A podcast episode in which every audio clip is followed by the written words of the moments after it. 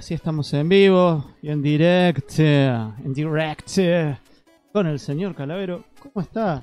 Señor Ariel Figueroa Calavero. Todo bien acá, con una fiebre de 40 grados, tosiendo. Ah, reculeado, ya se estaba muriendo de coronavirus. Nah, no. Otro día estaba escuchando un podcast que se llama pues, La Fractura, que muchas veces lo Copo habló, podcast de Tito. Y empecé a escuchar. ¿Eh? Yo escuché el episodio que están, que están con Jopo, uno que hablaban de películas, juegos y cosas así. Em, y después terminó ese y se entró a reproducir el siguiente. Y en el siguiente empezó el chabón a decir, no, porque bueno, vamos a hablar de la situación actual, bla, bla. Les quiero decir que tengo coronavirus, tira así, más, más dramático. Y yo dije, no, Tito. Y después dice, bueno, esto en realidad es mentira. Y ahí dije, andate a la puta que te parió, Tito, y dejé escuchar el podcast. Claro, culiado. No se escucha Calavero, dicen acá. ¿Por qué? Ah, bien. Ahí está, ahora Ah, sí se me escucha. Calavero. Te tenía ¿Ahora me muteado. escuchan? Ahora sí. Bueno, dije cosas muy interesantes, pero no Sí, las voy a repetir. es cierto, de nuevo, señor. ¿Cómo estás? Todo bien, todo bien por Mm. suerte. Por Un suerte. poco, con un poco de tos, capaz. Pero todo bien, sin fiebre, muy importante. Si Sí, tienen sí, sí, fiebre, sí, sí. presten la atención, no se toquen la cara, lávense las manos, todo eso. Quédense en su casa. Y sobre todo no le toquen la cara a otras personas. Eh, Eso es no le mucho, toquen muy la cara a otras personas, no laman la cara de otras personas, muy importante también. No se dejen lamar la cara por otras personas, sé que a veces es tentador, pero no lo hagan. No, no, no. Si alguien en la calle te dice, ¿te puedo lamer la cara? No. Va, Ah, depende. ¿Cuánto dinero tienes? Mm. A veces, a veces no es una cuestión de dinero también, pero Queremos que- el karaoke antes de que termine el programa. No, karaoke se hace en lo de Calavero. Acá karaoke. y acá no hay puntitos No, para comprar cantadas. no, ¿eh? Con la tos que traigo no, no estoy para, para karaoke, me parece. Es más, quería Um. hacer un stream después de esto, pero mm, no, no, no estoy para cantar hoy. Estás, estás para atrás, estás para atrás. Estoy para atrás, sí, demasiado para atrás. Y yo estoy viendo que viajes. Estoy, estoy chumeando un poco la calidad de transmisión. eh, Está medio fluctuante. Lo que pasa que, obviamente, con todo lo que está pasando, hay mucha gente transmitiendo. Hay mucha gente. Pedo. Eh, no en el mal sentido de la palabra, ¿no? Pues sonó como que dije, ah, están al pedo, manga de vago. Yo pues tengo que ir atrás. Pero hay mucha gente con, con tiempo libre para hacer esto que a veces uno no lo hace por falta de tiempo. Mm, Eh, esa es la realidad. Eh, Demasiados lives en Instagram también. Demasiados.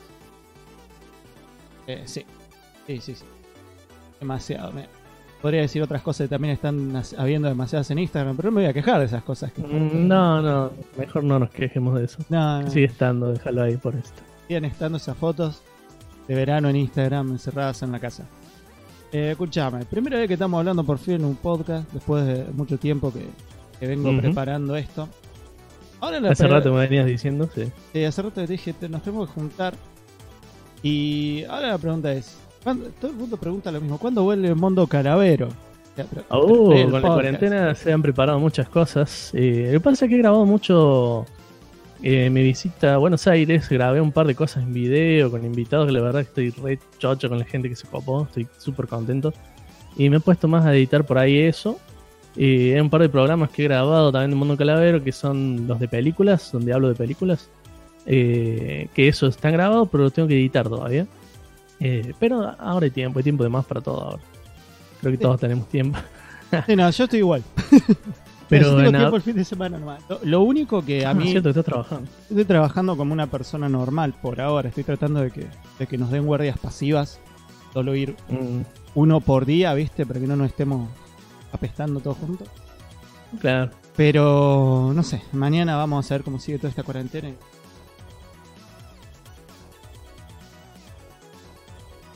Perdón, ¿eh? De encuadrarme bien. Ah.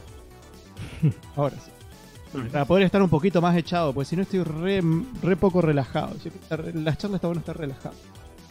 Em, Casi lado que- de un sillón, pero dije, nada, mejor me siento un poco más decente. claro, igual te, te ves. Te ves re chuchi. Ay, viste. Ah, le pegué a la mesa porque quería hacer esto. Bueno, el, el viaje igual subiste varias cosas, te juntaste con varios conocidos, ahí todo el Sí, mundo se... Yo, sí. yo soy de los que se dio cuenta de que Nahuel vivía en Entre Ríos, todo el tiempo pensando Ah, ¿no que vivía en- sabías Entre Ríos? Yo siempre ah, pensé que era de mira. capital, boludo. ¿Vos estás mirando mi cámara entera? Eh, sí, sí, mira. Te vas a morir, mira esto. ¿qué? Ah, más o menos. ¿Lo hizo él eso, ¿no? Es Juancho Metal, señor. Oh, Una primicia, tal vez. No sé si debía haberlo dicho, pero Uh. se está preparando unas cosas tremendas. y Ese sí. muchacho. Dos cosas tremendas, por lo menos, este año. Y yo, no, Eh, yo no terminé de leer la, la historieta web de él, pues medio que la colgué porque estaba re manija y era como que tiraba, creo, una página por semana. Oh, la Tobar Slam. Sí, Sí. le reimprimiría para tenerla en la repisa, mira. Ah, muy lindo lo que labura. Siempre. No, es tremendo. Bueno, yo sigo usando la remera que yo le encargué un dibujo de Chun-Li en pelotas. Mm, Dice Jingo Block tapándole las partes, las partes nobles. Y, y la uso mucho, aunque creo que mu- mucha gente diría, oh, eso es un machista, opresor, pero es, es Chun-Li. Y la gente que le gusta Chun-Li, incluso chicas que le gustan Chun-Li, le dan like a esa. Disculpe mi tratamiento. Oh. Bueno, tuvimos una bajada de internet zarpada. Y sí, estoy, mira, estoy, Uh, ah, sí, ahí la vi. Sí, sí, sí, Sí, es sí, que se te rompió la cámara vos, se rompió la transmisión todo un segundo. Eh, así que bueno, Pero- pe- pero, entonces estás preparando tratando de sensuales en el chat. Obvio. Eh, está último nivel, andamos. Eh, lo, lo más importante de todo esto es que acá con el señor Calavero tenemos algunos gustos en común. Él es más de la música en algunos sentidos. Es fanático de la lucha libre.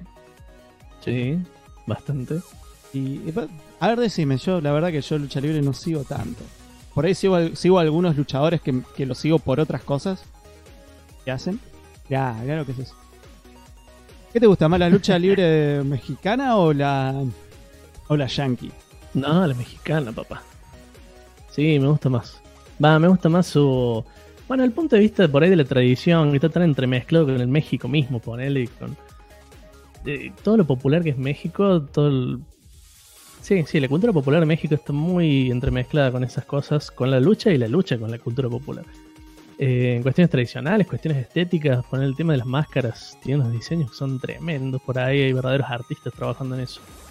Eh, y se da como un. O sea, la cultura local es bastante aferrada por ahí a, a ese espectáculo que es como casi de la cancha, te diría. Está bien, obvio es un espectáculo, pero es increíble lo que hacen y las historias, las tramas, los personajes. O sea, es todo como un cómic en vivo, ponele. O sea, como un cómic de, de héroes que existen, ponele de una forma. Que acá por ahí no se ha dado tanto, más que en Karadagian, que en su momento fue medio un boom, pero. Pero sí, la verdad que la mexicana para mí es, es otra cosa. Me gusta mucho. A mí lo que en algún momento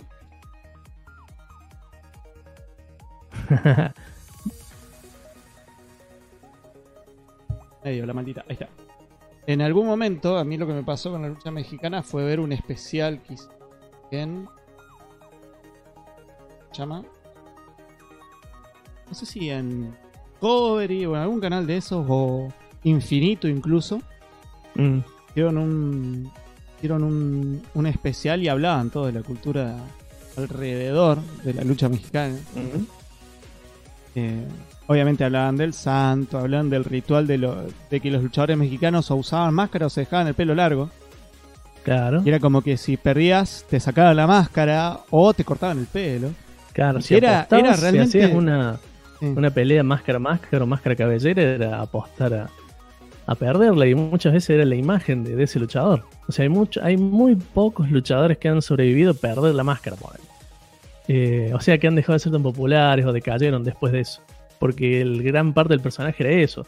Pero hay casos también donde, donde se ha dado, por ejemplo, el, el Joker era un luchador que perdió la máscara y después eh, se hizo famoso por guapo, digamos, una cosa así.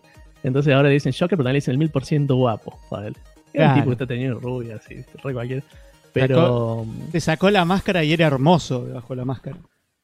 claro, sí, ponele. Para los de lucha, sí. Para, para un Pero- luchador mexicano estaba bien. Para un luchador mexicano está demasiado bien. Eh, así que por ahí hay, hay unos que ya empiezan sin máscara, pero los que tienen máscara le pierden por ahí. es medio complicado. Incluso la cabellera por ahí se la puede dejar crecer de nuevo, pero la máscara ya fue, no la puedo usar más.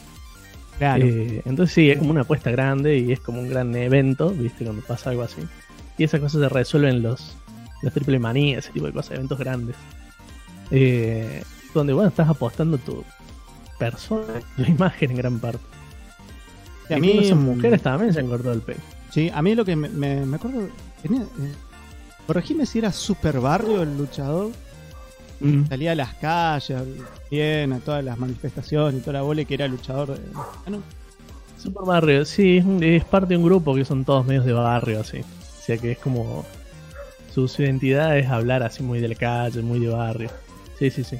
Claro, pero se llamaba así, era Sí, tres, Super, pero no era super de Barrio. los otros dos, pero. Claro. Super Barrio, yo lo, me- por eso te digo, el especial que me acuerdo que vi fue ese, pero me llamó mucho la atención eso de que, a diferencia de la lucha estadounidense yankee, que es mucho más de, Mm. eh, actuada, entre comillas. No actúan tan bien. Eh, acá como que hay todo un sistema de honor y toda la bola que, que- es mucho más profundo que en otros lados. Por eso que siempre me llamó la atención. Lo mismo que la lucha libre japonesa. Sí, también es otro mundo aparte de la lucha japonesa. Está bueno, es un toque. Tiene sus bizarreras japonesas, obviamente. Eh, y es muy interesante y se nutre mucho de las dos, de la americana y de la mexicana. Se, se nutre mucho de las dos. En el caso de la mexicana, eh, bueno, te das cuenta que hay una identidad completamente distinta a la, americana, ¿no? Eh, que es otra forma de, plantear el show por ahí.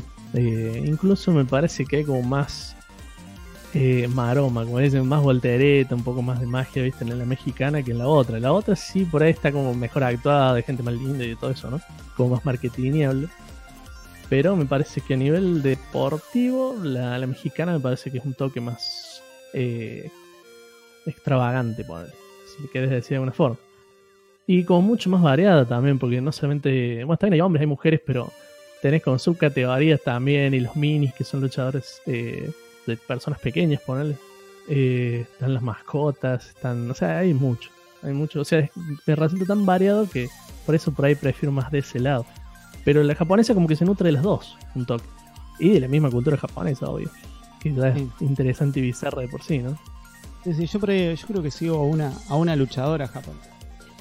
Una, una ponjita que está trabadísima. Emma, creo que es la misma que hizo como una especie de. de ¿Cómo se llama esto? De Idol Group con el de Baby Metal, con el rubio grandote. Ah, sí, después se separó de Coso. Se separó de las pibitas y Sí, el de. Lady Bird, digamos. Lady Baby. Se separó y se juntó con la piba. Ah, ¿es ella? Es ella, me parece. Ella es luchadora. Está trabadísima. pero bien, Tiene más, tiene más músculo en sus brazos que yo en mis piernas. Increíble. ¿Es tu Eh, luchadora favorita? No, la vi, em, dije, oh, qué buena onda, la empecé a seguir y a través de ella voy viendo las cosas que hacen. Pero se ve Mm. mucho más, eh, o sea, es como, como que se, se ve marketinera como la yankee, pero dura como se ve la, la mexicana. Porque la mexicana se ve violenta en serio. en la mexicana hay bastante. mucha Sobre todo la- sangre. Sí, y las peleas de pibas se dan bastante fuerte. Creo que se dan más fuerte que en las de hombre. ¿no? Patadas en la cara y todo ese tipo de cosas. Sí, Me parece que son un toque más rudas todavía. Así- eh, Hiedra es mi favorita, así que. Hiedra. Te mando un saludo si estás viendo esto, Hiedra. seguro, seguro está ahí en el chat. Tiraron Claro, unos me parece que estaba acá. Seguidor Bueno. de Shingo for Life. Ahora lo que le voy a consultar a la gente, porque yo estoy viendo que estamos teniendo. Está, no, está pasando lo mismo que el otro día con Tactacdu, que no estamos teniendo. ¿Mm? Así va el internet hoy. Sí, está medio. me Está medio crocante el Eso internet. estoy por hoy. cable todo acá, pero. No, sí, pero Está está, medio crocante el internet en general. Lo estoy viendo en. Mira, acá están diciendo que deberías apostar el bigote en una lucha. Sí, sí. Eh, no quiero, no quiero decir spoilers, pero probablemente en unos días este bigote no esté más, ni la barba. ¿Viste cuando, cuando tenés que mantener la. Voy a tener que aprender a dibujar de vuelta. No, pasa que, viste, cuando tenés que mantener, em, digamos, eh, ¿cómo se llama esto ya? Eh, Esta es la hora en el día en la cual me olvido todos los términos cinematográficos que conozco, ¿viste? Em, tenés que mantener eh, cómo se ve un personaje de un momento a otro. Así Mm. que me tengo que cortar la barba. Continuidad. Sí, ahí está, mantener la continuidad. ¿Ves? No me sale una mierda. Estoy durísimo. Yo no creo que me afeite Anytimes un. No creo. No, yo esto porque estoy, bueno, estoy preparando la próxima review. Más, la estoy escribiendo despacito, pero es como que Mm. es de una película. Vi los primeros 30 minutos y ya la review tiene 6 páginas. Para que te des una idea, una review mía que tiene 8 páginas dura 15 minutos. Y esto voy recién la primera media hora de la película y ya tiene 6. O sea que no Ah, sé la cuánto. Bueno, no, no tengo idea cuánto habrá cuando la termine. Eh, pero bueno, estoy preparando a ver si la puedo sacar antes de que termine el mes de abril.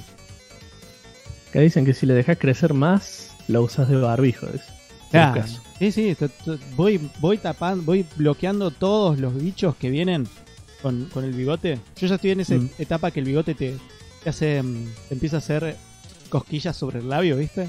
Ah, no, yo lo mantengo bien recortadito. No, no, yo llegué hasta ahí, es como que bueno, ahora, cada tanto pin, pin, pin, pero ahora no, ahora es como que... Como dice Tripo, bigote de flequillo lesbiano. Claro, sí.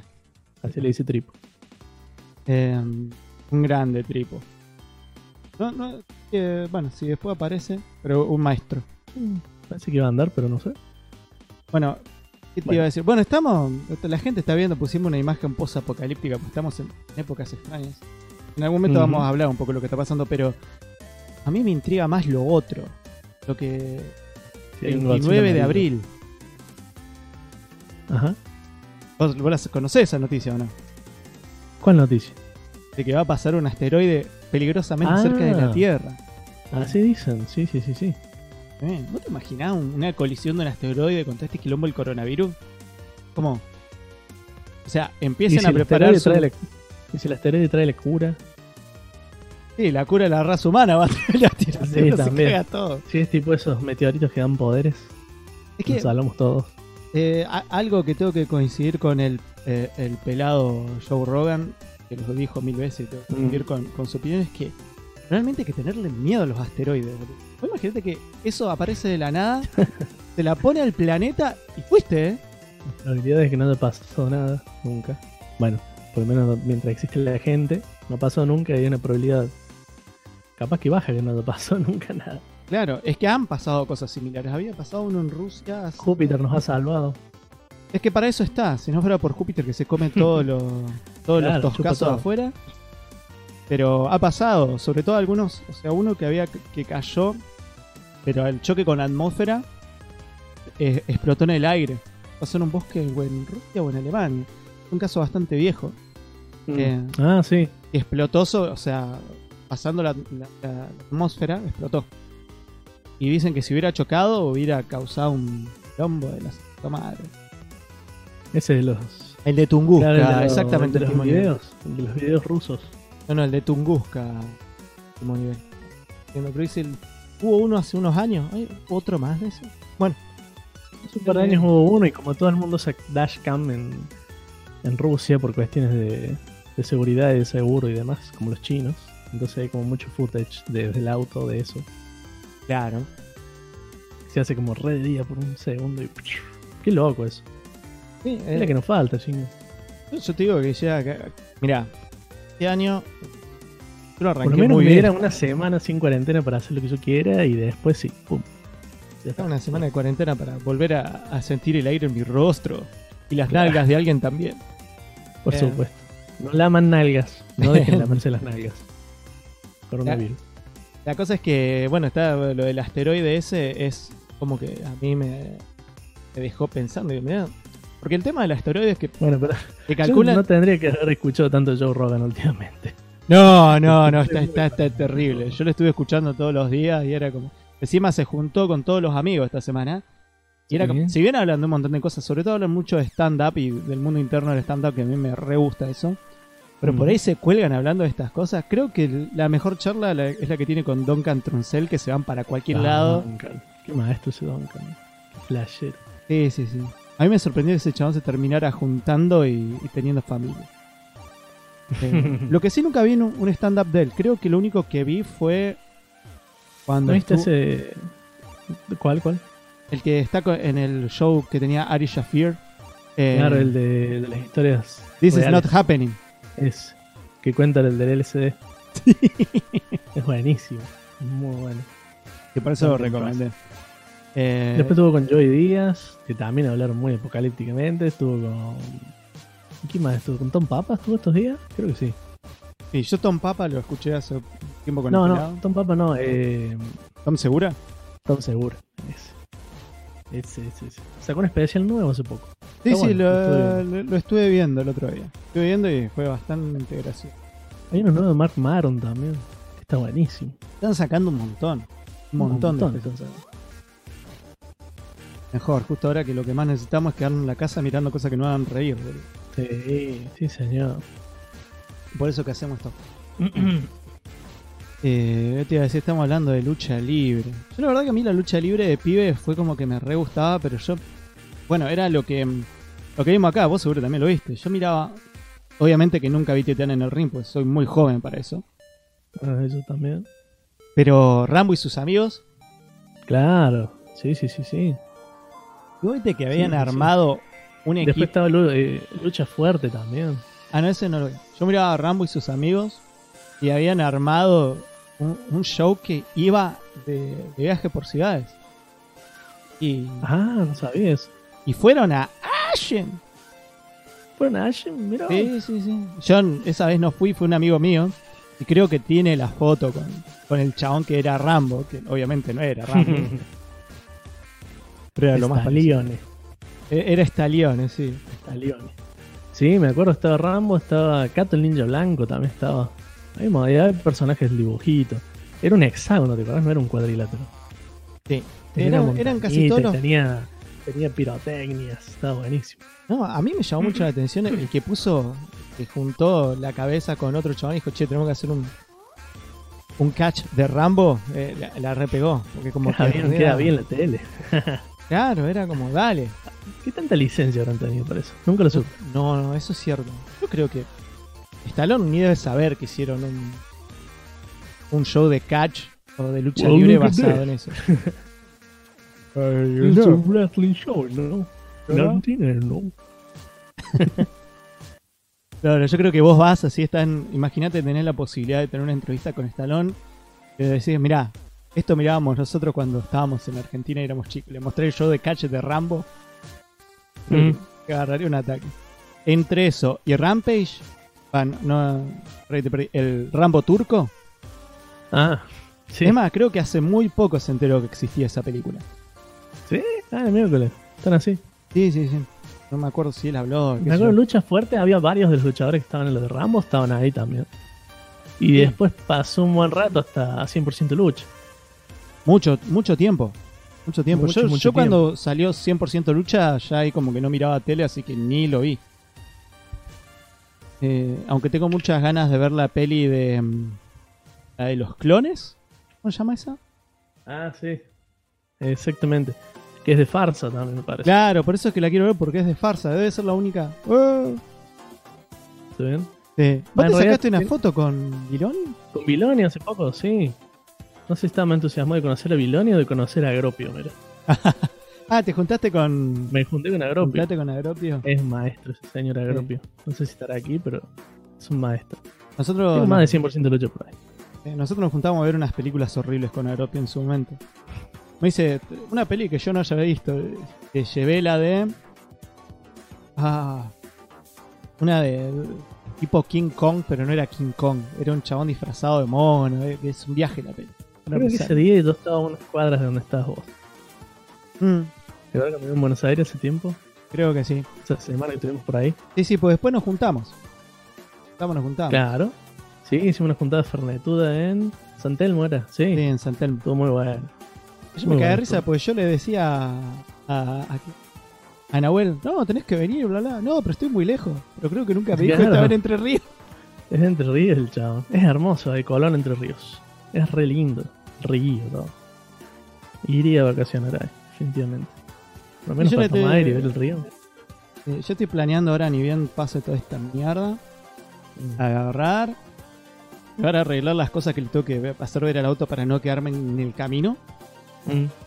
viendo los problemas de, de calienta y, viste, la, la tapa que, eh, el reservorio de agua, donde le echas el agua para la refrigeración del Sí. motor, Sí, sí. hace ¡pop! y empieza a perder agua. Y obviamente Salta. el auto se calienta. Así que creo que tengo que cambiar eso y le quiero poner todas gomas nuevas, como porque ahora doblo y hace. Y dije, no, están gastadísimas esta goma. Sí, le hice todo un poco también antes de salir. En Debar Sí, dice está. que nos juntamos. Y bueno, tiene razón. Debar. ¿Cómo? En Debar. Ah, de bar. Sí, sí, sí. Todavía tengo un cartoncito de ahí. ¿Te acuerdas Bueno. que había como unas postales que están re lindas dibujadas? Oh. Yo tengo un par de cosas que nos dieron. Tengo el destapador por ahí Sí, que me regaló el- Macamanco. Sí. Eh. Y eh, Willy Quiroga regaló eh, Cómics. fanzines, sí, cómics, unas ilustraciones. Estuvo re lindo, estuvo Sí, estuvo lindo. Por eso no, ahora estoy viendo, mi, mi idea es arreglo el auto. Yo, porque yo, yo me la veo venir. Yo dudo que esto mejore de acá a Tan un pronto no mes, creo. dos meses. Yo creo que esto está- estamos para hasta fin de año. Eh, complicados. Así que mm, yo calculo que cerca de fin de año hago no tengo muchas vacaciones. Me Mm. pido otra vez un mes, Bien. cargo el auto y me voy, me, me voy a ver a todo el mundo porque si esto Sí. sigue así no hay crack bam boom. No creo que haya, eh, estaba hablando hoy. Estaba viendo el especial de los Nerdomancers. Qué buena participación de Shingo ahí. Oh, Hizo un par de chistes de vasectomía que pasaron como muy por abajo, pero estuvieron Sí, sí, geniales. sí, en un momento dice, no, sí. Sí, yo, puedo- traje pistola, pero está cargada con salvas. ¿sí? La historia de la piedra fue muy buena. Me faltan, no sé, 15 minutos del programa.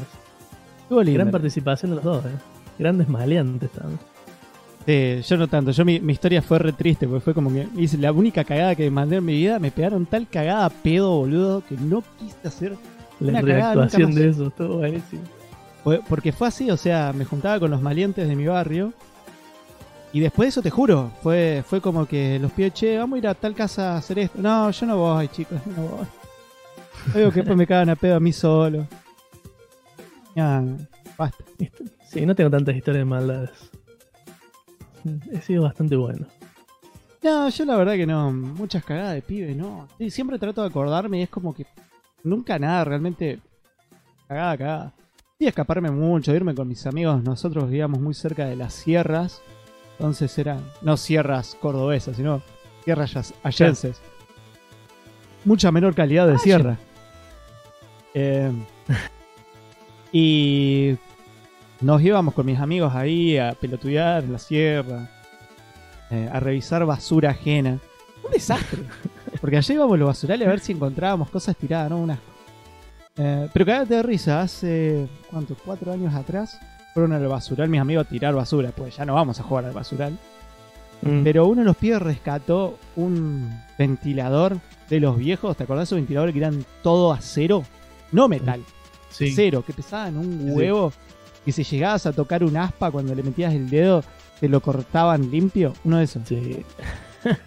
Eh, y yo lo tuve un tiempo, me acuerdo. Cuando me mudé me lo presté un tiempo porque no tenía. Eh, ¿Qué, ¿Andaba todo? Andaba, lo único que hizo fue cambiarle el cable. Le cambió Ah. el cable y se, como piña. Y lo encontré tirado en un basural. Nos cagamos de risa. boludo. ¿Qué, oh, Encima- hay un canal. ¿Ah? Encima co- consumía tanta energía que el cable se calentaba. boludo.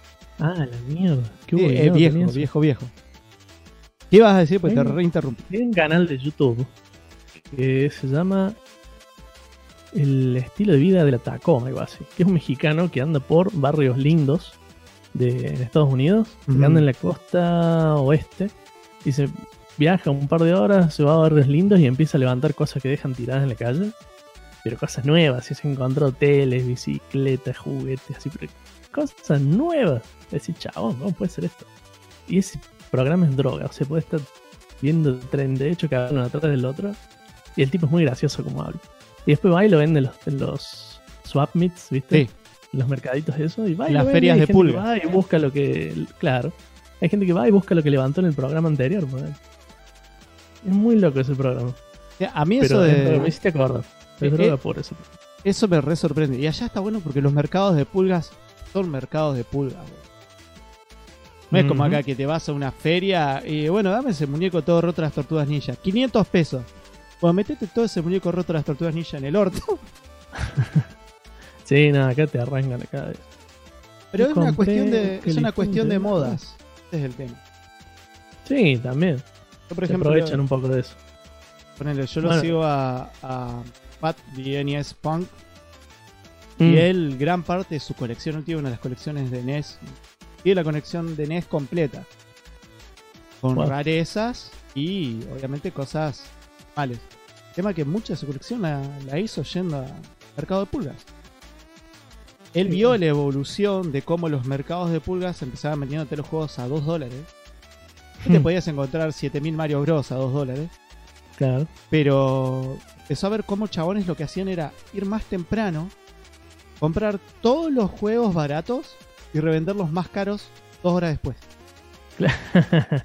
claro, y saben que más o menos qué estaban comprando. Claro. Bueno, acá tengo, eh, no sé si se verá por acá, tengo dos Godzillas Sí. que los compré en la eh, Harajuku Fest, creo que fue el, el primer día que estuve en Buenos Aires. Y compré los dos por el precio que en otros lados compras uno. Porque estuve buscando todo lo que tenía que ver con eso, estuve viendo. Y en la Bond Street, bueno, obvio que más caro, pero bien. Uno el precio de lo que me compré estos dos.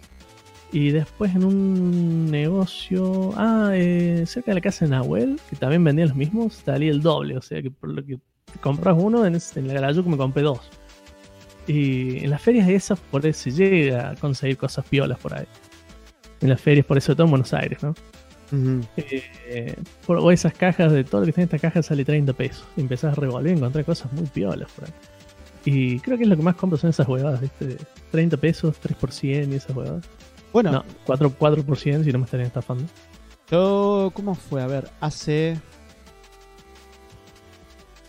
como dos, tres meses atrás, dos meses atrás, en enero, se hizo un, un eventito, viste, de, de cosas viejas, digamos. Mm, Y yo dije, vale, voy, hago un poco de chivo y bueno, llevo todos mis mangas viejos para leer cómics. mm. Fui a leer más, leer jamás. Agarré, me armé una caja y donde metí todo lo que eran cómics sueltos yankees.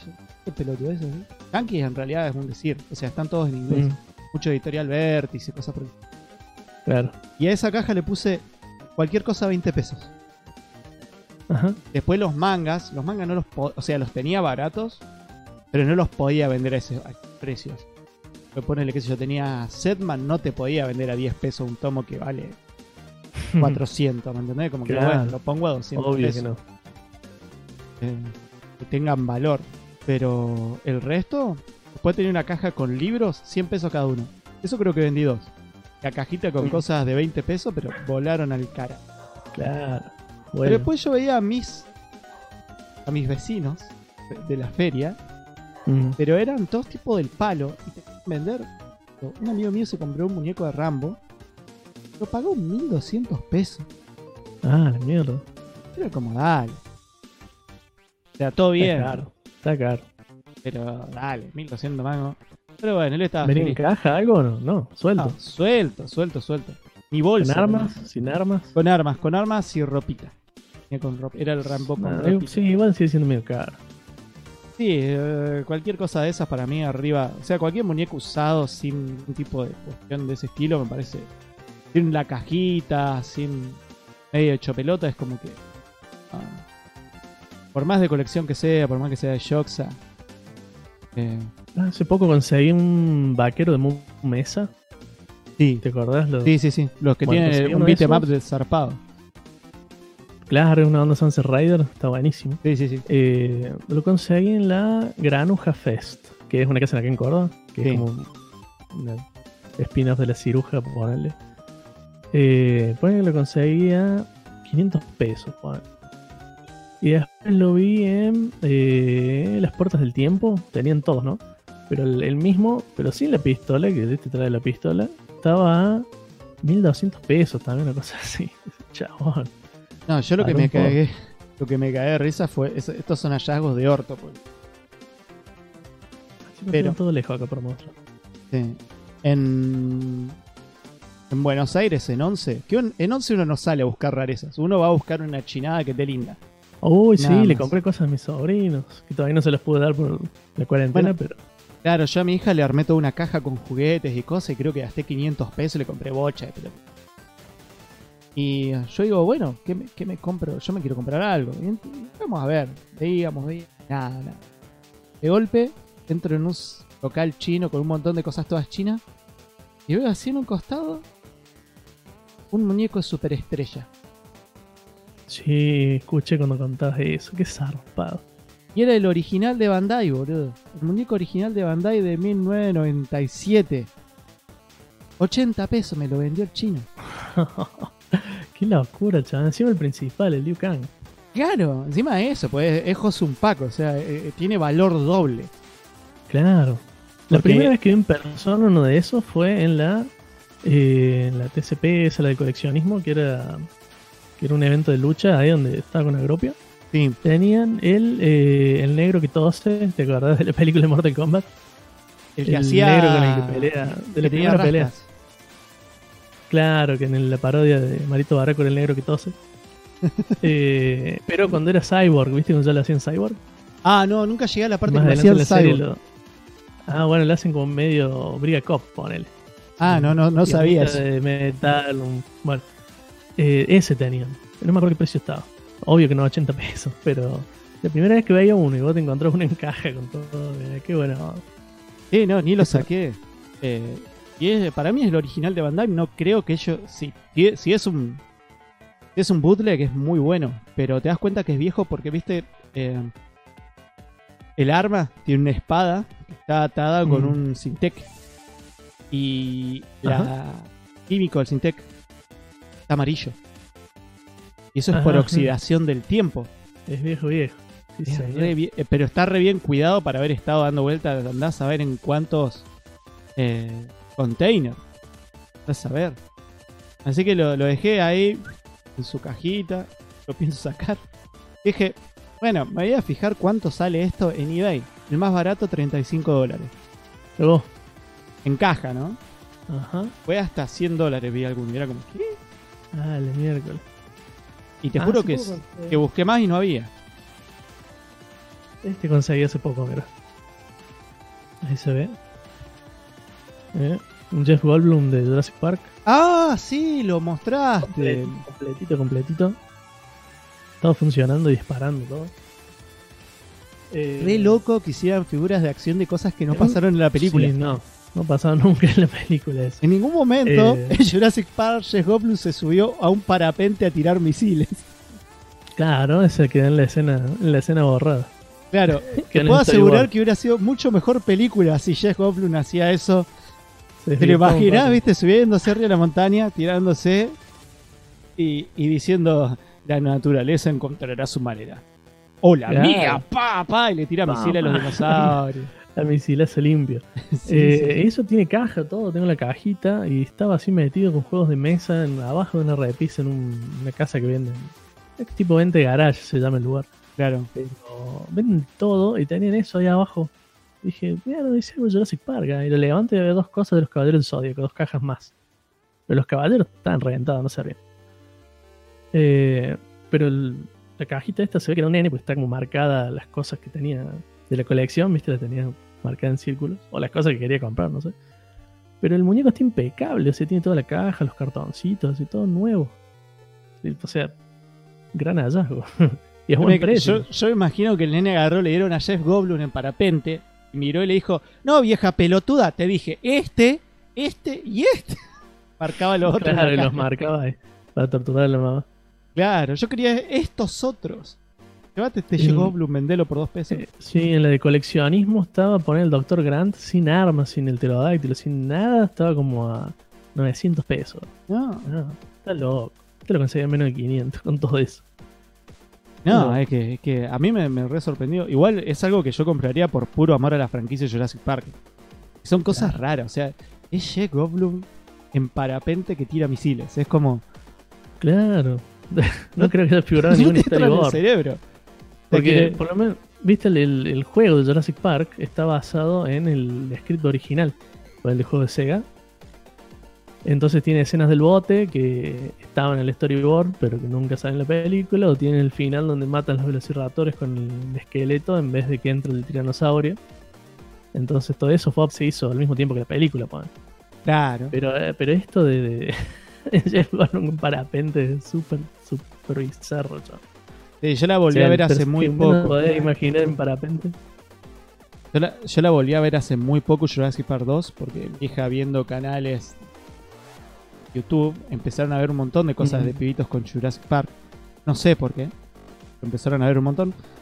Y mi hija, quiero ver Jurassic Park. Le hice ver la primera. Te pegó unos cagazos, digo, pero esto no- La primera. Jurassic Park, sobre todo, tiene un timing de terror muy, muy Es bueno. Muy bueno. Sí, sí, sí, sí. La segunda, y, eh, la tercera es como. Es más de acción la segunda. Sí. Lo que pasa es que a mí, aventura. A, a mí me, me reventó mucho porque cambiaron mucho a Ian Malcolm. Es otro personaje totalmente diferente. Ah, la 3. En la 2, Sí. en la 2, ¿no? Ian Malcolm es el personaje. No, de- en la 2, en la 2. La 2. Tienes razón. Sí, sí, Porque sí. sí, la sí. 3 está el profesor Grant. Este que el Doctor también- Grant volvía. Sí, sí, Doctor. Grant volvía. A mí, fue la única razón por la cual fui a ver la 3 era porque volvía el Doctor Grant. Y. mm, Te juro que estaba en el cine, la estábamos viendo con unos amigos. La peli era un embole gigante. Y hay una escena en la Sí, la que película. menos me convence es la 3. Hay una escena en la película. Más allá de la escena donde el chabón sueña que le habla un velociraptor, que es gloriosa esa escena. Esa es la Mm. mejor escena de toda la película. Sí. Alan, Alan. Y le habla. Y mueve la boquita el velociraptor. Sí. Eh, pero en la en esta peli hay una escena donde el Dr. Grant está tratando de llamar a su exnovia porque encima separan a los personajes principales de la primera. Mm, Porque como él nunca quiso tener hijos, la otra, la rubia dijo, bueno maestro, yo quiero pibe. Y se fue con otro tipo. claro. El hombre dinosaurio le decía. Claro. Y llama por teléfono al pibito y le dice, dame con tu mamá. Bueno, bueno. Mm. Se va el pibito, viste, a llevarle el teléfono. Pero el pibe se engancha viendo la tele y están dando eh, Barney el dinosaurio, justamente. Sí, Barney el dinosaurio. Y yo, ese momento, todo el mundo estaba callado en el cine y yo pego un grito, viste, así, todo furioso. ¡Maldito Barney! todo el cine se entró a cagar de risa. Porque era una poca escena que era re tensa y que eh, es la escena... Claro, estaban en el agua, era un Exacto, era un re quilombo. Era como que Sí, el sí. pibito se frenaba porque estaba... Sí, sí, sí, sí. Eh, igual son queribles las pelis. Son, es como que se achotaron a medida que fueron avanzando. Pero son muy queribles. Sí, las- son re queridos. Las La uno, nuevas... sí, la 1 es la que más elemento de terror tiene y te tiene así todo el tiempo tenso y está buenísimo. Ah, aparte porque es una peli muy oscura por cuestiones razonables de la tecnología Sí. del momento. Sí, sea- no, pero está todo perfectamente administrado y usado en su dosis justa para que sea inmortal esa película. No, además eh, está Samuel L. Jackson. También está Samuel L. Jackson, sí. Yo me cagué de risa porque estamos hablando con...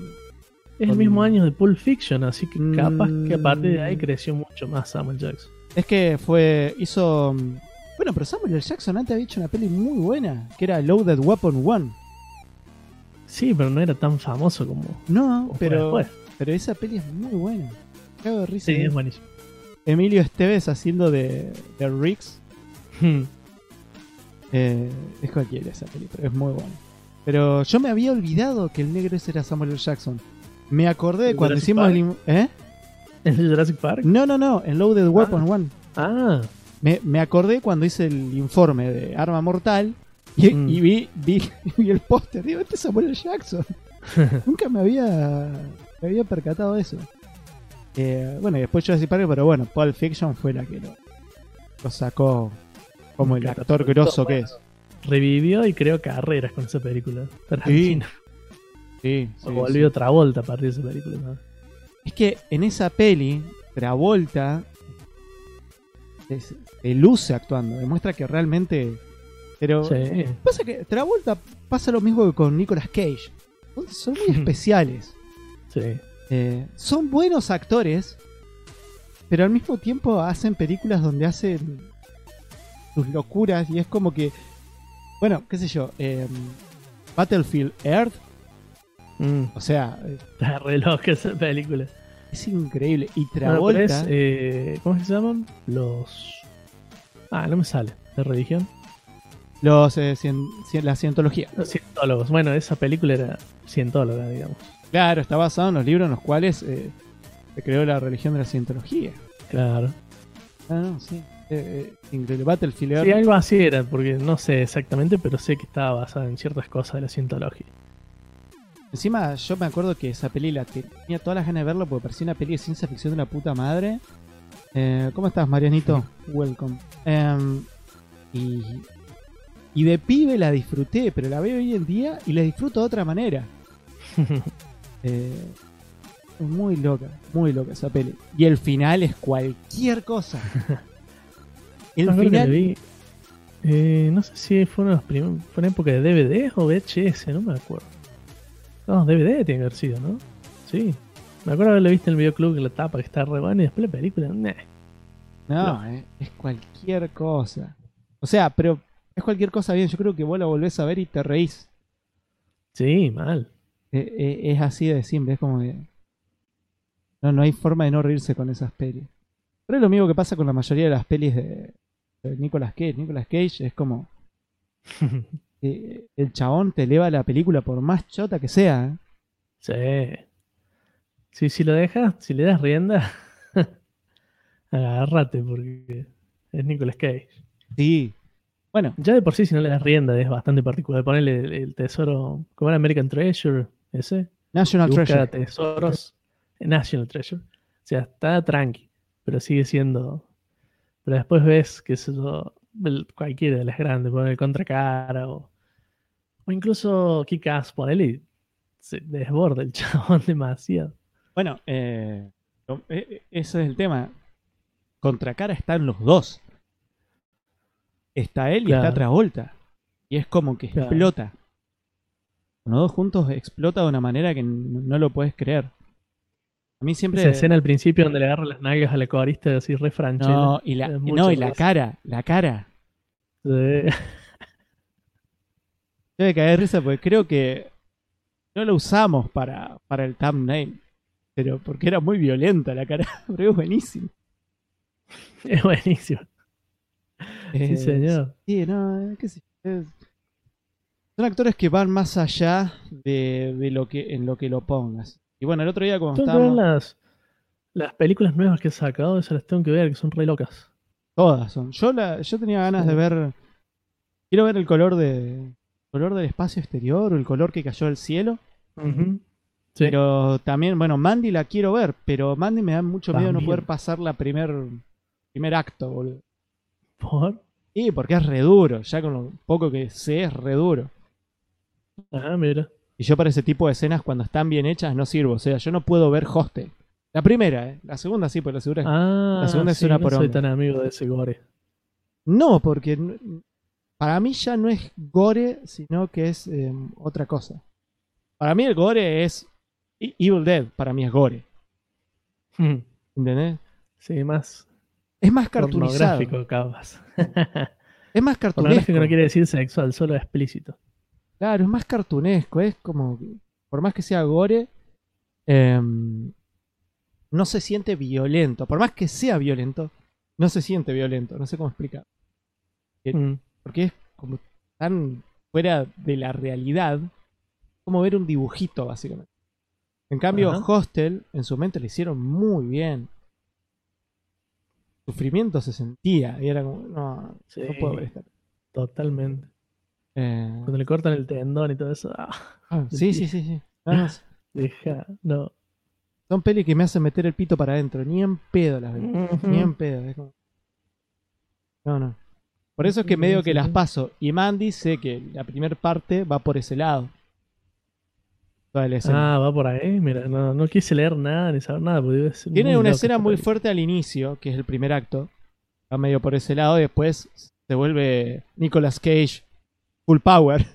Pero Ah, bien. arranca por ese. Tiene una escena que va por ese lado y es como que no, no, no la voy a soportar. No me la voy a bancar.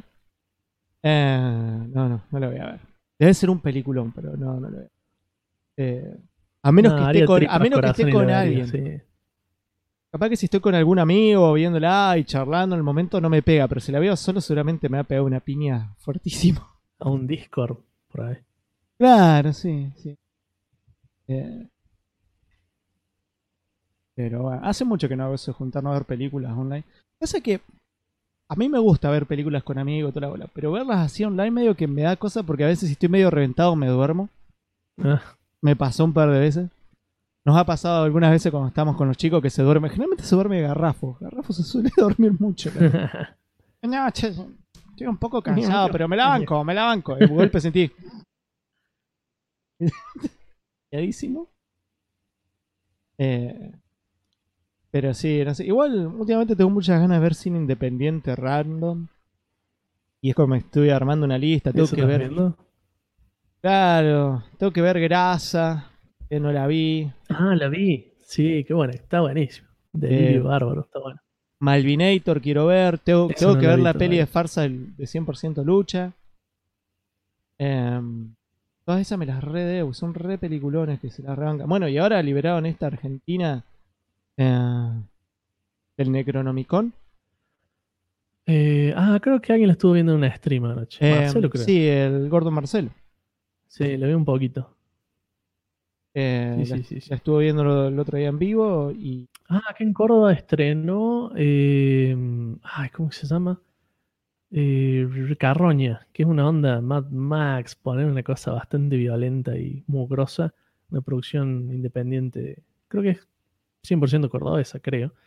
Eh, la estrenaron en el Cine Club Municipal justo antes de la cuarentena, esto, pero no la pude ver porque no está en Córdoba.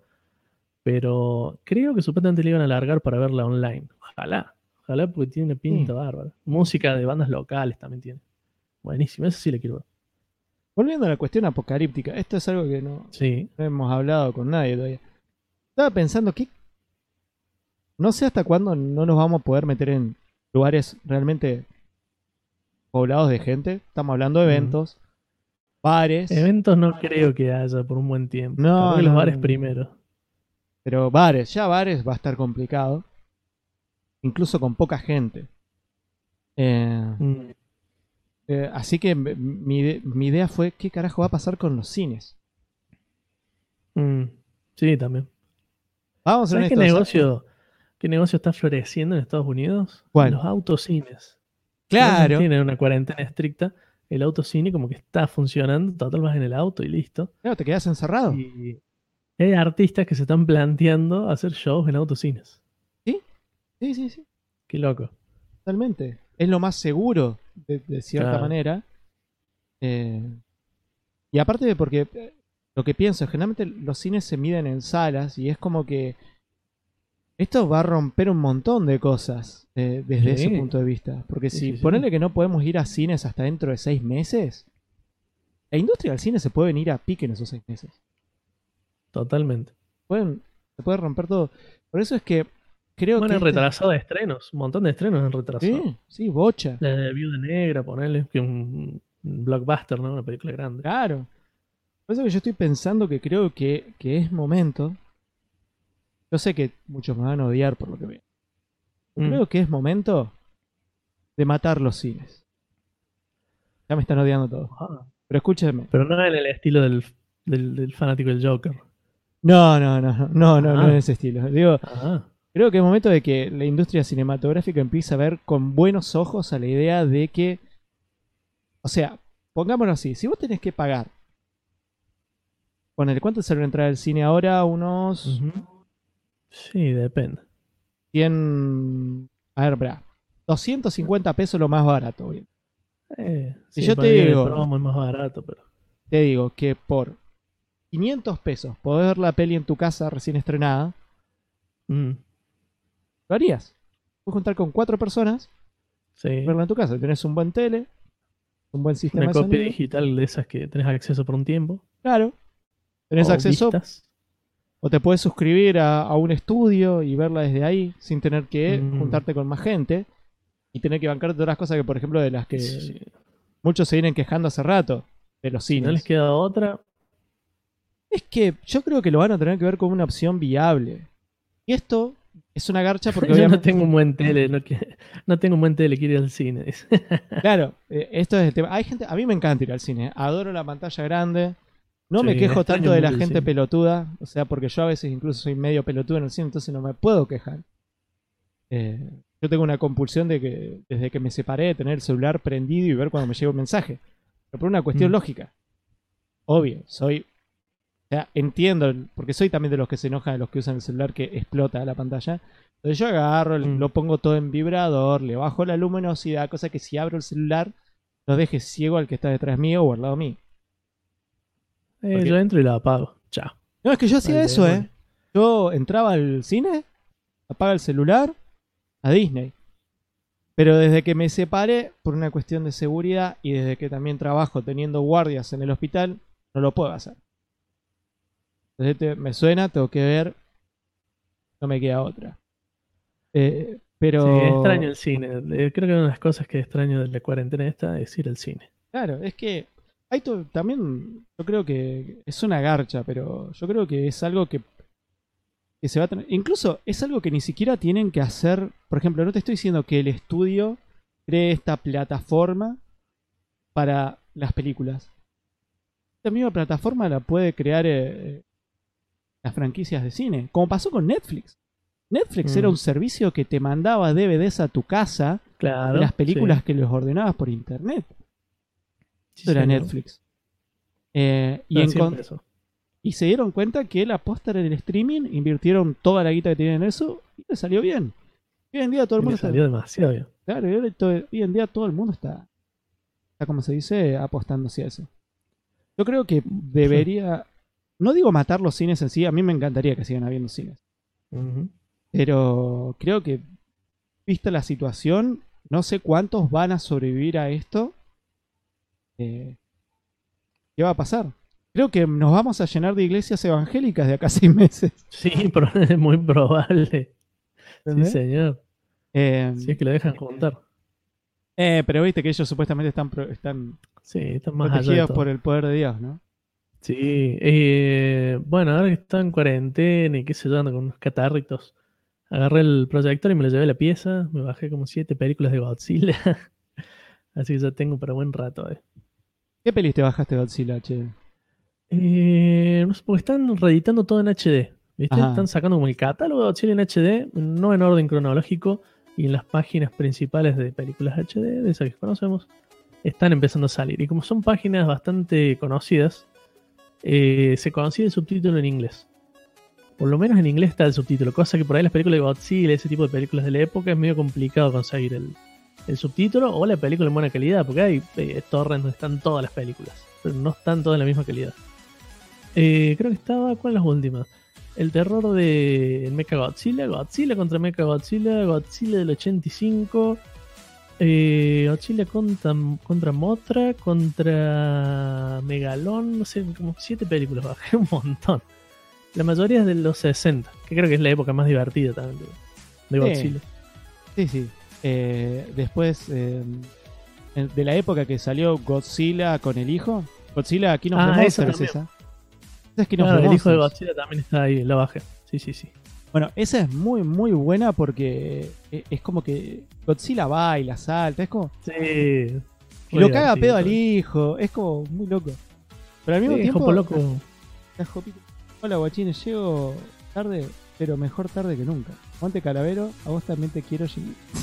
Ah, Eh, no, la- las pelis de Godzilla. Las pelis de Godzilla tienen un encanto muy similar a lo que es los Power Rangers. Es este encanto de, de todo muy barato. Mm, Eh. el amor por el tokusatsu. Exacto, es como. eh, yo me acuerdo la otra vez me puse a ver la primer Godzilla. Y me, me dormí. Ya la había visto, pero fue, ah, la veo No, la nuevo. primera Godzilla es súper larga, súper oscura, súper eh, dramática. Como que venía por el lado de- del temor nuclear más que todo al principio y después como que se fue alivianando un toque. Fueron Sí. agregando personajes, se volvió todo con más pop. Ya llegado a los 60 ya es un despilfarre de cosas lindas y épicas, pero... Pero sí, todo lo que es la primera etapa y hasta los 50 te diría, sí, es como un poco más oscura.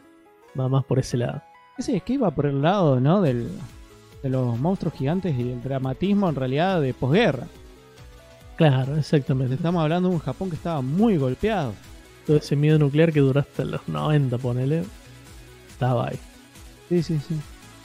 Pero, no sé, es como que crearon algo que se retroalimentó. Es muy loco porque eh, obviamente que eh, la idea de los monstruos gigantes nace con la peli de King Kong de los 30. Eh, y se fue. Después Japón la, la- tomó y creó su propio género. Y después Estados Unidos le choreó a Japón y también creó sus propias cosas. Como que fue una retroalimentación. Sí, totalmente. Mira que apareció el señor Nahuel SB bajo la identidad de robot de casetera. Ah, Dice, era él. Gorgo, y- Gorgo y Superman se citan en Tokio. Godzilla le tira la clásica patada doble voladora, que es asombrosa esa patada. Es más, está en la intro de Mondo Calavero, está escondida. Eh, ¿La patada de Godzilla? Sí, Godzilla Research. Ah, Resurge, no, no la vi todavía. La tengo que ver. La tengo que bajar y verla. Ah, bajé Shin Godzilla, que no la vi todavía. La tengo, va, no la vi entera. Que es la nueva de las japonesas. Sí, Sí, sí, la- la es última- la nueva época. Con los trajes de goma re chetos, los robots. los- Sí. Que Eso es lo que en un estado de larva, así súper raro. Lo que está bueno es que siguen metiendo plata en eso. Eso es lo que a mí Sí. me gusta de las pelis. Bueno, es claro, está muy en la cultura también. Cosa que es difícil traducir al mundo occidental, ponele, que es lo que pasa con las últimas Godzillas, que están más basadas en ese mundo del japonés. Claro. Pero adaptándole un toque a lo. Pero sin llegar a ser la Godzilla a la anterior, la de. Hola, el la de 98. Matthew Broderick. Claro. Esa la vi en el Eh, cine. Que esa es algo totalmente yankee, digamos, pero las que han hecho ahora están como más basadas en la mitología japonesa, ¿viste? Ese estilo de bicho pesado y las peleas a piña y todo eso, ¿no? Que por ese Sí, lado sí. me gustó mucho. Bueno, a mí me, me encantó Kong, boludo. Kong, me- Uh, qué, qué, sí, sí, sí, sí, sí, sí. de todas las que sacaron es la película. mejor. Es increíble. Increíble lo que hicieron con esa peli. Yo creí que iba. Rompen muchas cosas con esa película. Agarran el género y como que lo rompen bastante en varios lados y estéticamente es muy linda. Es No, muy además, eh, los efectos especiales de captura del personaje. Alguna de las peleas. Cuando pelea contra el pulpo gigante, se lo va Ah. papeando, se lo va comiendo al final. Es, Sí. incre- es, es muy. Es mucho más. Ah, es. eh, es mucho más. eh, eh, clásico monstruo gigante japonés que las mismas Godzilla. Que es les- las otras dos pelis de Godzilla. Oh, quiero ver cuando se junten. Sí, Bueno, eso- pero en la de Godzilla por ahí hay una escena donde se ven de frente eh, King Kong, perdón. Que se ve de frente King Kong con Samuel Jackson, que uno está en el agua y tenés de un lado una nube de, de la... De un lado tenés la bruma de un color que es del río y del de la laguna y del otro lado tenés el de la bengala, el humo de otro color y es hermosa esa escena. O sea, hay, hay muchas escenas como esa en la película, pero esa particularmente es un cuadrito, es muy lindo. Sí, no, es, es que tiene muchos colores vibrantes, tiene un laburo, un laburo de... Es lo que yo no vi en ninguna de las otras Godzilla nuevas. Tiene el laburo de balance de colores Sí. y, y de las escenas, cómo están filmadas. Que las otras pelis no tienen. O sea, me gustan las pelis, no decir que no, pero son muy oscuras. Las dos. King of the Monsters. No, Sí, King of the sí, son Monsters. bastante oscuras. Eh, ¿King of the Monster es la segunda o Godzilla 2 se llama? Ya no me acuerdo. Eh, no, la segunda es Godzilla. Eh, perdón. La segunda es la de que pelea con los otros. sí, La está Motra. Pero no es King of the Monsters. Monsters. King of the Monsters es la que están haciendo Ah, ahora. King. Eh, sí, no es King of the Monsters. Este, me confundo porque hay una de las viejas que se llama Kill All Monsters. Claro. Pero que se llama así. Hay películas de Godzilla que ni siquiera dicen Godzilla en el título. Esa se llama Kill All Monsters. Que es rarísimo. Tiene una escena de suicidio espectacular esa película que agarra un japonés se entera que se habían soltado todos los bichos, abre la ventana y se tira. Y todo el viaje que ves es un muñeco durísimo. que va hasta el piso y los tipos se asoman así por la ventana. ¡Oh! No, a mí me gusta porque varias de las pelis viejas de Godzilla siempre toman lo mismo como que aparecen los extraterrestres y dicen somos buenos y no y al final los extraterrestres eran los malos que llevaban el otro el otro bicho para pelear con Godzilla y eso se repite como en tres pelis la misma trama Sí. pero con Sí, diferentes sí. actores y dale. La de Ghidorah, sí. Se come una caga de Ghidorah en esa película. Le pegan tanto entre todos. Sí, sí. pero es muy divertido muy divertido ver Sí. incluso si no te querés morfar toda la película ver las peleas solas es como que ah, ah. No, no lo puedes y vos, vos, vos te imaginás que hay chabones peleado. vestidos cagándose a La palos polilla gigante es Mothra. ¿Cómo? Sí.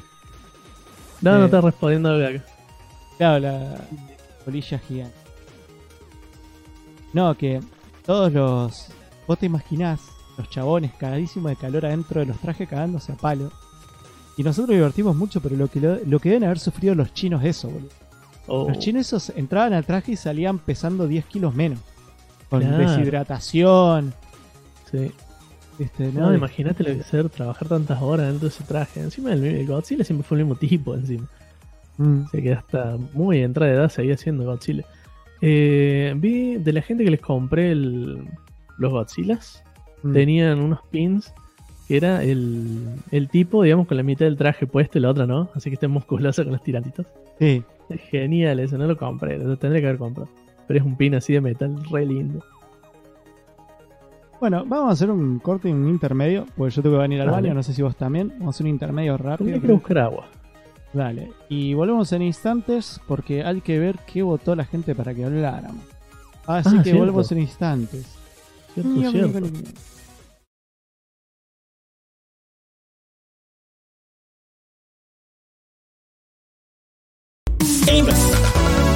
Top, Recoanálisis y mucho más. Cuando estés aburrido, buscando contenido de verdad, suscríbete a Mission Star.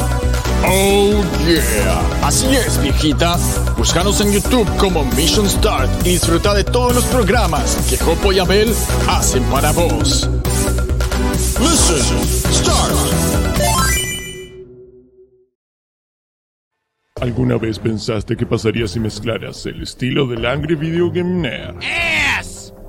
El físico de Stallone Hi, my name is Rocky Balboa. y el bigote de Don Ramón. El resultado es Shingo. Eh, hola. Eh, che, ¿le podrías poner un poco de onda a esto? Estoy tratando de vender tu canal acá. ¡Hola! Así está mejor. Acá verás. Reviews, La palabra que taladra mi cerebro es ¿Por qué? gameplays, podcast, No, no lo hizo más y es excelente, boludo. Es un muy buen manga. O sea, es como si te gustó Slam Dunk, te va a volar la peluca real. y muchas cosas más. Suscríbete a Shingoblog y prepárate a disfrutar.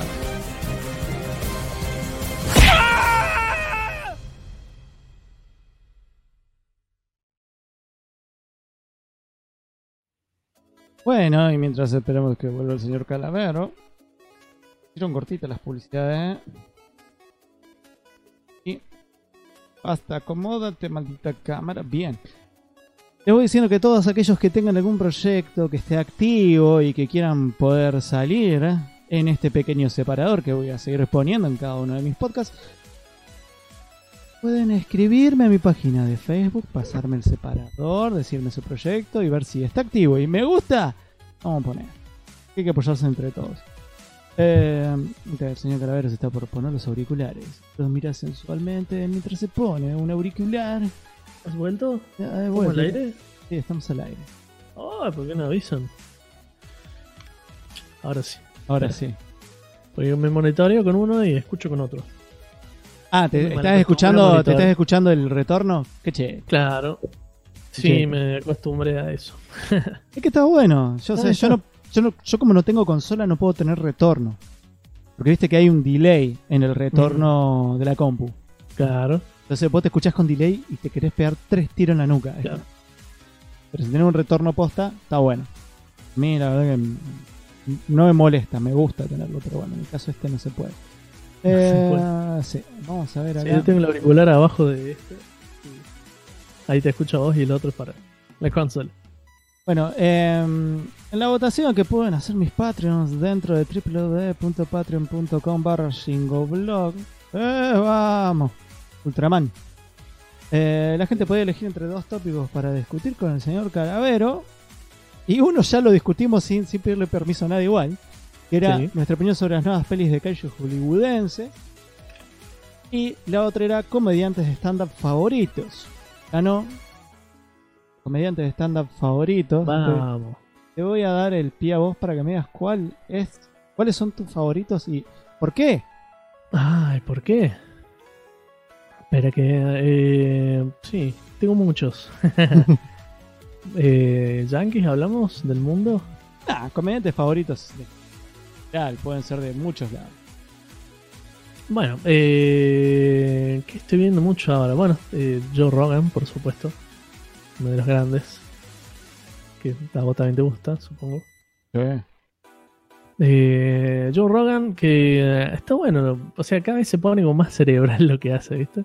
Sí. Más eh, crítico social, cuestiones eh, paranoicas también de, de la tecnología y la modernidad y todo ese tipo de cuestiones. Eh, mi favorito de todos es Dave Chappelle, lejos, que también ha cambiado bastante su, su contenido en cuanto a. O sea, el humor es el mismo, pero el contenido ha evolucionado bastante para el lado político-social, capaz. Eh, hablando de temas actuales, ¿viste? Antes, como que jodía un poco más en chamas las bolas con otras cosas. Pero no deja de ser un genio y todo lo que está en. Todo lo que está en Netflix, nomás con eso ya tenés material increíble de este tipo. Eh, o buscar el Chappelle Show, que es increíble el Chappelle Show. Eh, Eh, no sé si lo habrás visto, sketches son Sí, increíbles. No tiene desperdicio alguno ese show. Y rompió muchas cosas que después siguieron haciendo otros al hacer el, show ese en Comedy Central. Eh, Gabriel Iglesias, el Fall Offy, el gordito mexicano. Va, no es mexicano, es de Los Ángeles, pero De, Eh, de madre mexicana. descendencia mexicana, exactamente. Que es muy gracioso y hace voces. También pueden encontrar un par de especiales en Netflix. Tiene Eh, tres. En Netflix sí. Sí, por fuera de Netflix, en YouTube pueden encontrar varios más. Que incluso él mismo los pone gratis. Y hay clips también. Eh, que hace mucha imitación de voces, eh, cuenta historias. Creo que la mayoría son anécdotas. Sí, Eh, encima- trabaja bastante limpio. Trabaja bastante limpio el loco. O sea, no, no, no se va mucho para el insulto, ni, ni temáticas muy jodidas, ni siquiera política. No, pero no. O sea, es, o sea, no es limpio del todo porque quieras o no putea bastante y habla de. Tiene algunas cositas. Ha-. Habla de cosas de gente adulta, pero no habla de temáticas adultas. O sea, no habla de cosas políticas. Claro. No busca moldear Sí. la opinión, sino que te trata de contar una historia y hacerte reír mucho con eso. Es muy, muy gracioso ese tipo. Lo que sí aprovecha que es un mexicano, entre comillas, y hace, Sí. pero habla mucho de cuestiones raciales. Cuestiones raciales sí, Sí. se mete mucho. Muy, hace, eh, usa mucho por ahí el Spanglish. Ahora capaz que lo usa un toque menos.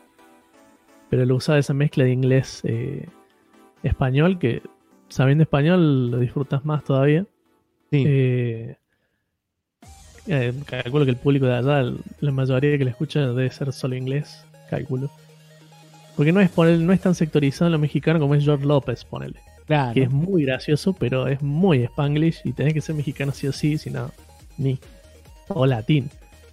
Si no, ni lo entiendes. Pero es muy gracioso también. Eh, no sé cuál habrá sido el último show que hizo especial, porque creo que hace rato que no saca uno. Sí, a mí. Eh, bueno también. A mí, por ejemplo, estamos muy parecidos en gusto, pues sí, yo es como que Dave Chappelle lo tengo muy arriba. Es muy gracioso.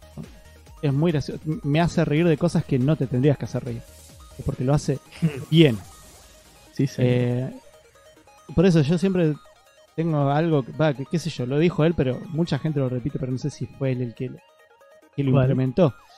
Eh, dice, eh, yo no digo cosas maliciosas porque sean maliciosas, digo cosas maliciosas porque son graciosas. ¿Entendés? Eh, the mean shit is the funniest shit. Es, es- es Sí. así. sí. O sea, y, y es algo que es muy cierto. A veces uno se ríe, pero las desgracias son las cosas que más nos hacen reír. Sí, Eh, señor. Su en el último especial que subió, eh, su beat, por así decirlo, pues no sé cómo podríamos decirlo, traducirlo en castellano. Mm. Pero su beat que dice Su premisa, ponele, premisa, su- sí, podríamos decirle premisa. La premisa de el, el auto donde van todos los géneros. Sí, Increíble. es buenísimo. es, es buenísimo. increíble. Y- Porque te empieza contando algo medias y después te cierra todo el show con eso. Sí, sí, sí, sí. Es Ah, increíble como lo hace. Eh, Es increíble. Después ponerle Joe Rogan me gusta. Eh, por ahí no es el que más me hace reír, me gusta escucharlo mucho. Eh, Pero no es el que más me hace reír. Y bueno, obviamente que no tiene tantos especiales, hay que buscarlo mucho en YouTube. eh, Uncle Joey, Joey Díaz, Joey Sí, Coco Díaz. Joey es, Díaz. es un monstruo. Es Es un monstruo. También es mucha anécdota y cosas que le pasaron, que le pasó de todo en la vida y ha hecho de todo. O sea, Eh, el gordo de Spider-Man gracioso 2. como lo cuenta. El que no lo conozca, Sí, hay una escena en Spider-Man 2 que es la escena del tren. Spider-Man Del 2 tren. de, em, de Sam Raimi. es Raimi, sí. Cuando eh, pelea contra Oc- Doctor Octopus en el segundo acto, en la escena del tren, que queda ahí, que le sacan la máscara. Sí, Y cuando lo va a buscar eh, el Doctor Octopus, todos los que estaban adentro del tren se ponen enfrente y le dicen: Si lo querés llevar a agarrar, tendrás que pasar delante de mí. Y el primero que dice eso es el- un gordo, que ese gordo es Joey Díaz, como para Joey que se Díaz. ubique. Y es Sí. muy gracioso. Aparte, es un tipo que te empieza a contar su vida. Le chupó todo un huevo. Lo metieron en cana muy joven, creo que a los 20 años, por raptar una persona. sí. Y hace un par de años se cruzó con el chabón que, que raptó y sacó una foto. No sé si lo viste. eso. Sí, hay como secuelas de esa historia, sí. Es, es muy loco. contando sobre el tipo este. Entonces, habla y cuenta las cosas de una manera que te hace reír. Y incluso diciendo cosas muy jodidas. Terribles. Y encima no es que no estoy hablando solamente de cosas eh, dentro de lo que es em, sus shows en stand-up. Cuando se pone, a- hace mucho podcast. No solamente tiene su propio podcast, que yo ya lo recomendé, que es de The Church of What Happening Now. Creo que también va lo de los amigos y demás. Hay uno donde está el de Tom Segura, Mm. con- que está con la otra chica, Tom Segura, que es el Sí. más viejo que hace.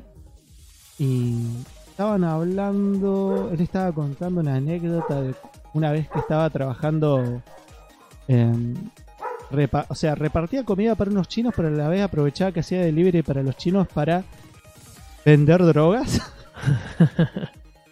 Esa no la escucho. Y cuando llegaba, llegó a una casa donde se encontró con una ex profesora de él que siempre le, había tenido ganas y se le entró a comer. Que le entró a chupar la concha. Y, Sí, sí, bastante explícito. y dice, y le pasaba la lengua por el culo. Y aparte, cómo lo explica con, un, con una pasión. Aparte usa jergas también. Sí, sí, sí, usa muchas jergas. Porque él es descendiente, o sea, los padres son eh, Cubanos. cubanos, o sea, eh, inmigrantes cubanos. Y también tiene toda esa tradición Claro. y cultura de la época que es genial. O sea, se crió los viejos, se crió en los viejos barrios de inmigrantes. Claro, toda la mafia, la madre levantaba quiniela trucha, era, tenía Ah. un bar.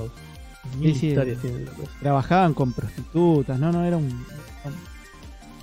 Y bueno, cuando estaba No se hablando. queda sin historias nunca. bro. Claro, y cuando estaba hablando, hablando con toda esa anécdota que le estaba chupando toda la a la mujer esta, y dice, sí, pues yo soy un loco, cuando te empiezo a comer la entrepierna te destrozo. Es como, y tira al final eh, algo que me hizo reír en el momento, pero es muy zarpado, dice, es como, ya, te, te van los ojos para atrás, es como cuando te, te abusaba tu tío, dice, una cosa así, vos que, ¿qué? Yo me entré a reír, escupí el mate y dije, no, no, me fui al carajo, voy a rebobinar para escuchar esto nuevo. Y lo volví a escuchar. Obviamente que yo lo digo suena asqueroso. Pero el gordo le dice, no, no puedes creer que te estás riendo de eso. Eso es lo que tiene Joey Díaz, me hace reír hablando en cualquier momento. Obviamente no he escuchado muchas cosas de Chapel fuera de lo que es su show. Creo que lo he visto en algunas charlas en ópera y cosas así. Pero no desatado. Y estoy esperando que en algún momento, cuando todo esto pase, Rogan lo lleve al podcast, porque viste que estuvieron haciendo show juntos. a hablar. ¿Sabes cuál es una de las cosas así más libres que he visto de Dave Chappelle? Hay un.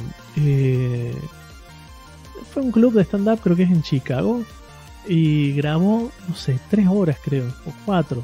El tipo hablando huevadas. O sea, está así sentado en un clubcito, hablando libremente Está huevadas, en pero YouTube, cuatro ¿no? horas. Y está completo en YouTube. Sí. Y es buenísimo, no sabe cómo va. O sea, no tiene material. Habla, solo habla y empieza a tirar temas y reflexionar y hablar con la gente. Es increíble cómo en cuatro horas con la gente capturada así, solamente hablando sin haber traído un tema de la casa. Chabón, es increíble. No, sin tener una premisa armada, sin tener nada, nada, nada. Y eso es muy raro. O sea, a mí me gusta mucho el stand-up. Me encantaría hacerlo, pero vivimos en un país en el cual no existe ni siquiera el Open Mic Night. No existe. Sí, no hay open nights. Sí. Y tiene que ser alumno de alguien para entrar. Exactamente. Y ni Eh, hablar que no hay no clubes sé. de comedia. No sé qué onda en Buenos Aires, ponele. Pero en No, tampoco. bastante hace. Tampoco. Eh, yo estuve hablando, yo me hablo con Amparo. Ujú. ¿Te ubicas? Es una chica que hace stand-up de Buenos Aires. Obviamente también me hablo con, con los chicos, que yo mucho con Javi Paredes, stand-up. Mm. Pero Claro. no hay lugares. O sea, ellos tienen que conseguir el lugar, hablar con el, con el dueño o alquilar un lugar. Mm. O sea, hay mucho laburo propio. Igual está, está creciendo bastante Sí. en Argentina. No está por el nivel de México, que ya creció Sí. bastante más. Chile también. Chile tiene mucho stand-up y bueno. Chile tiene mucho stand-up, sí señor. Me estoy, estoy viendo mucho eh, material, podcast y eso de eh, mexicanos que también se dedican al stand-up. Y es muy bueno lo que hacen. Bueno, Franco Escamilla es muy bueno. A mí me sorprendió. bueno, sí. A mí me sorprendió. Yo creía que. Lo empecé a ver y dije, ah, este mexicano. Pues a mí, generalmente, los eh, que hacen stand-up en español, muy Sí. raro que me puedan enganchar. Muy raro. Es pero... muy talentoso el tipo. Encima canta, toca. No, aparte, no. Yo recomendé de él, si no me equivoco, el canal de YouTube que tiene eh, un, un programa onda de entrevistas ¿Juega al donde pool? invita a alguien a jugar al pool a su casa. Sí. Eh, hay, Sí, hay. Un, hay un episodio que está con Mario Castañeda. Y es buenísimo. Ah, ese no lo vi. Eh, La que estoy escuchando mucho ahora es La Cotorriza, se llama. Que tiene un año el programa, pone. Y se van muy, muy, muy, muy a la mierda por ahí con los temas, pero es tan gracioso, es muy gracioso. Eh, creo que son eh, Ricardo Pérez y Slovotsky, se llama el otro. Son muy graciosos y su stand-up es bastante bueno también. Pero el show ese me está haciendo reír tanto, tanto, es muy, muy gracioso. Son ellos dos leyendo anécdotas y buscando cosas en el internet y es muy, muy, muy, Sí, muy es- divertido. es charla. Charla. Y aparte pasa que si vos te metes dos personas que son entretenidas hablando, te vas a divertir. Y hay mucha química entre ellos también. Claro. O sea, la- e- Eso está bueno. A mí, a mí me gusta mucho cuando voy a escuchar un podcast y no es tanto entrevista. A mí gente me ha dicho, no, entrevistamos bien. Yo acá, la gente que, en la que hablo, no la entrevisto. Por, te pregunté una sola cosa y de ahí explotó toda la mierda. No pregunté más nada. No, no, fue como bla, bla, listo. Eh, no, yo, yo creo ser buen entrevistador. A mí me gusta mucho hablar con gente. Me encantaría ¿Qué? hacer esto en vivo en un lugar y que estemos escabeando y no hablando Sí, por internet, ¿verdad? Que sería eh, sueño de cualquiera. Pero bueno, estamos en un país que esto cuesta mucho que crezca. El mejor caso de esto es. em, ah, ¿Cómo se llama este flaco que está en. En Vorterix? ¿Cuál? Ah, es reconocido, boludo, es un reconocido, no me sale el nombre ahora. ah, de Caro, Seba de Caro. Ah, Seba de Caro en su momento apostó mucho a esto y. Todo ahí, digamos. O sea, hay podcasts que se mueven y tienen mucho público, pero creo que. mm, no hay algo que. Que yo vea que se acerque al, a los podcasts que a mí me gustan de afuera. A veces Mm. en inglés. Es como que veo que hay mucho podcast de, de otro estilo. Incluso Duken, si bien nosotros nos llamamos Ryan, tiene un estilo y una forma de ser incluso muy radial. Eh, más allá de que nosotros por ahí no vamos a la mierda, que yo, pero tiene un esquema, una forma, un, un tratamiento sí, muy radial. bloques, tiene una estructura. Eh, en cambio a mí Es por un ahí... gran show, obviamente. ¿Eh?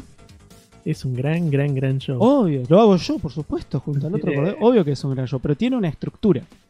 tiene una eh, estructura. Tiene una estructura mucho más... eh, mucho más eh, conceptualizada en cuestiones básicas como tener secciones, tener un montón de cosas. Eh, están buenas, pero en el momento de cuando vos querés hablar con mucha gente, o sea, a mí me encanta hacer esto así como un montón de estar como otro día hablar con otra, otra persona y así, como para charlar, no puedes meterle una estructura.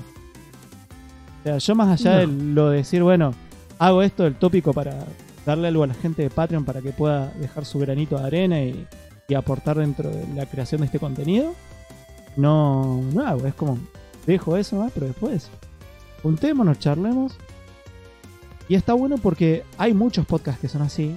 eh, y es siempre el programa así. Más allá de, bueno, de Joe Rogan siempre gente diferente porque trae mucho, mucha, Muy diferente. Pero ponele, el Smodcast, el el Smodcast de Kevin Mm. Smith, Sí. es casi siempre con Sam Moiser y son ellos hablando giradas o leyendo giradas Sí, claro. Eh, Pero poner cuando hacía Fatman un Batman que tenía invitados del mundo Ah, del cómic y demás que tenía que ver con Batman y después empezó a ver gente del mundo del cómic. Pero esas entrevistas eran increíbles también. Esas charlas eran Mark. Hamill, la de- eran- no, son increíbles esas entrevistas. Le saca tanto el jugo porque el tipo desde el desde el, él mismo ser un fan y saber mucho, como que le saca cosas extra a los demás. Y Y con mucho respeto encima. Un respeto totalmente. zarpadísimo. Eh, pues estuvo con gente jodida del medio. En, ah, tiene toda una charla con eh, Stanley mucho tiempo antes de que Stan Lee ya no pudiera hablar bien, digamos. O todavía era un viejo que tenía 87 años, creo. A mí me sorprendió que todavía pudiera hablar tanto a los 87 años Stanley. Sí. Y el gordo sabe todo lo que hizo Stanley, no es boludo. Pero el nivel de respeto y de amor que le pone eh, a todo lo que el tipo habla es increíble.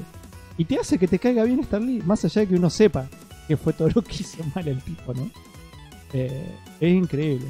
Y otras charlas más, cuando salió todo el tema de Bill Finger, Mm, eh, sí. él estuvo muy metido en el hecho de que Bill Finger sea reconocido como el co-creador de Batman. Apostando y haciendo entrevistas y toda la bola que Sí, sí, sí, sí, Mm. sí. Porque ahora, está bien, igual lo sigue escuchando bocha de gente. Bocha. Lo que pasa es que, bueno, eh, ahora está haciendo tanto que es como siempre. Entre más haces, es como que el público se te dispersa. Pero igual. Sí, igual. Fatman on Batman ya no es el mismo formato. O sea, No. entrevistó a todo el mundo que quería entrevistar y cambió a un programa más de actualidad y un mundo de cómics y cine que tenga que ver con el cómic y eso. Bueno, Fatman o Batman ahora Eh. se llama Fatman Beyond. Fatman Beyond, claro. Eh, y el Smodcast, pero se- como que todo eso se apagó cuando empezó con la gira de la película, de la nueva. Como Sí. siempre hace. Sí, sí. gira y quedan los programas sin. O sea, no hace más los programas hasta que vuelve. No, ah, y aparte sí está- 10.000 programas. lo que tienen los Modcasts, bueno, yo me escuché todo el de en el cual nas, en el cual Kevin Smith volvió a tener ganas de hacer películas. Es cuando hablan de eh, eh, ¿cómo se llama? Cuando crean Tusk, cuando crean la premisa de Tusk. Es increíble ese programa. Encima, Encima- cuando termina la película Tusk, si no la vieron, es una película media de terror bizarrita y con humor. eh, que nace de una historia que leyeron que había salido en un diario en Inglaterra, una cosa así. Estaba en el programa. Un anuncio, motion, era un anuncio onda para conocer gente. Claro, y era un aviso que habían puesto donde planteaba toda una, una historia que es la que usan para la película. Y empiezan a flashear a partir de eso. Y se les ocurre una película. Eh, y eh, como que le inventan ahí en el momento prácticamente. Y después, eh, obvio que les reescribió y la afiló y demás. Eh, y termina siendo Tusk. Y al final de Tusk pasa un poquito del crédito y empieza a escuchar momentos donde se cagan de risa en el mismo podcast donde se originó. Claro. Y ahí como que terminas de entender la idea de qué mierda es esto. O sea, que son dos chavales que se juntan y se cagan de risa. Y si hacemos esto, eso me pareció muy, muy eh, innovador por ahí.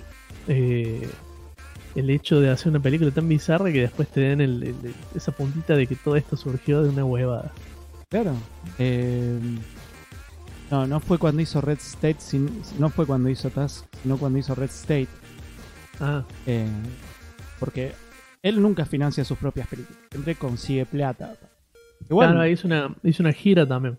Mm. Sí. Pero en el caso de Red State, el chabón consiguió un inversor. Siempre cuenta esa historia. Porque vamos a ser honestos. Si bien Kevin Smith no hace stand-up, sus charlas parecen stand-up. Parecen estar. Porque si bien siempre, siempre, siempre mete algún remate o algo que te hace reír. Son, están muy bien. Es muy bueno para estar arriba del escenario. Y cuando Sí. contaba la historia de. Muy carismático.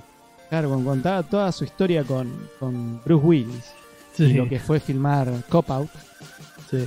contaba que cuando fue a hacer Tusk y, y se juntó con el inversor de la película, le, le dice, pero no querés leer el guion, ¿no? No, Tusk, no, perdón, Red State. Red Entonces State. Red, Red State le dice, pero no querés leer el guion o algo. Dice, no, vi tu nombre en un cartel que de una película protagonizada por Bruce Willis y eso ya me da me da la certeza de que puedo confiar en vos para esta película. Y así Esos fue. Inversores locos. Y después hizo algo que fue que Red State, eh, él la fue llevando a los cines Sí. y haciendo que la gente la viera ahí. Claro, con ese- un QA, o sea, un pregunta y respuesta después de la película, la presentaba. Claro, y con ese, con ese sistema, después más la venta online o los alquileres, lo que sea, logró devolverle al inversor la plata en menos de un año. Claro, él no labura más con estudios grandes, sino que hace lo que quiere y lo financia con lo que puede. Y después hace una gira eh, presentando la película, haciendo un Q&A y después hace como un show de él más la película. Entonces la gente que, va por todos los estados. Y obvio que la gente que lo sigue va a ir a verla y que obvio va a tener una buena respuesta porque hay gente que lo sigue a él y lo entiende.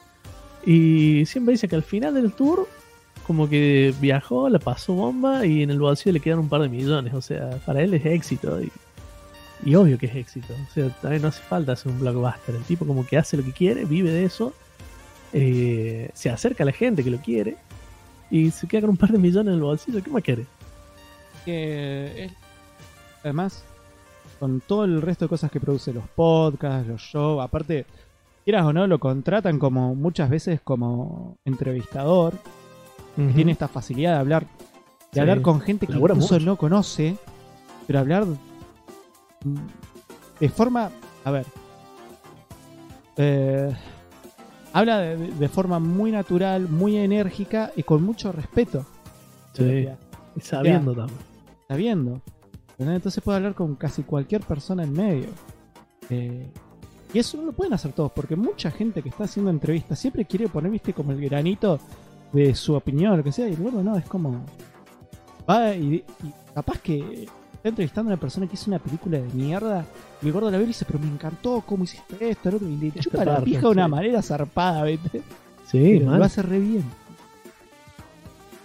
Eh, aparte porque Sabe también, también el tipo al ser un, un cineasta como que y eso se, en un momento lo dijo él, dejó de ver las críticas, dejó de ver todo, pues sabe que ya no vale la pena eso. Claro. Lo que vale la pena es crear tu propio crear tu audiencia, tratar de ganar más si se puede. Pero esto es algo que él dijo y que por lo cual yo empecé a hacer las cosas como a mí me, se me cantaba el orto. Vamos, el vasito de las tortas. Eh, dice, yo voy a, yo hago cosas que yo tengo ganas de ver. Si hay gente que tiene ganas de ver lo mismo que yo, bueno. Pero con que yo lo, lo vea, la voy a pasar bien. Claro. Obviamente que hace negocio, no es al pedo. O sea, quieras o no, con Jay and Silent Bob eh, Reboot, Sí. la volvió a levantar, no en pala, pero volvió a juntar muy buena plata. Es una, es una película que creo que hubiera funcionado una semana en cine, hubiera funcionado perfectamente, pero ni se gastaron porque no tiene Podría estudio. sido. Sí, pero la distribución y eso fue un tema. Sí, Por ahí sí. no era una plata que quería gastar, ¿sabes? No, olvídate. Es algo que. bastante bien y la vendió en DVD también, la vendió en, eh, a través de la página, vende versiones eh, firmadas, autografiadas por él. Se le encuentra la vuelta. Es que, Se es sabe que dónde sí. saca el plato. Eh, Siempre, siempre se encuentra vuelta. Cuando eres un público, siempre pueden encontrar vuelta. Es algo que mucha gente está haciendo. Y va- vamos, a, vamos a venirnos más a tierra, vamos a hablar de gente normal. Pero por ejemplo, ponele aquello, Nerdomancers o Japatoni. Quieras o no, ellos tienen. Con la gente que lo sigue, tienen, tienen producto para que la gente. Si vos querés una remera de Nerdomancer, la conseguís. Sí, o arman un show donde llevan mucha gente, Sí. con una propuesta re linda y un laburo re grande y bien hecho. Y está buenísimo eso. La verdad que los admiro mucho en ese sentido. Lograr Claro. eso, un público para que vaya a ver algo hecho por ellos que esté tan bien hecho, es buenísimo. Sí, sí, sí. En sí. este país, este bendito país. Es una de las ventajas. casi voy a la, casi voy a la, a la a la Nerdofiesta. última Nerdo Fiesta, que, pero se canceló. Claro, claro, sí, sí, sí, me acuerdo, fue todo. Yo tenía justo ese fin de semana, tenía un, eh, cuando arrancó la cuarentena, eh, Claro. no la cuarentena oficial, digamos No, la pre-cuarentena. Cuando arrancó la pre-cuarentena iba a tener un evento de videojuegos que no sé si había hablado con había hablado con vos para que me pases el coso de, para hacer el fanzine chiquitito. Ah, sí. Eh, y después te iba a decir que me pases tu dato, pues mi idea era armar, viste, tipo fanzine así con un montón de proyectos independientes que hablen de juegos y cosas así. Y hacer, qué sé yo, tipo fanzine que vos tenías detalle del, del canal, lo que sea, y el QR para que, que pase.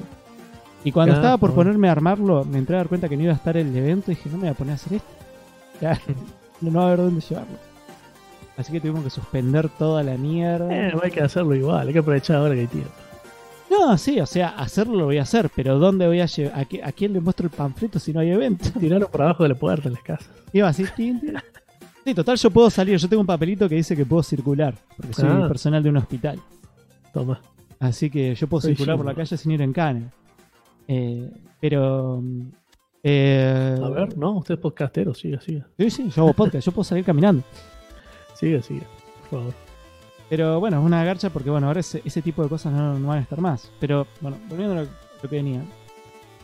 Era que se puede llegar a hacer cuando incluso tenés un, un, un público no tan grande, de miles o millones, como puede pasarle al Gordo o a Joe Rogan o cualquiera de todos estos tipos que están en internet.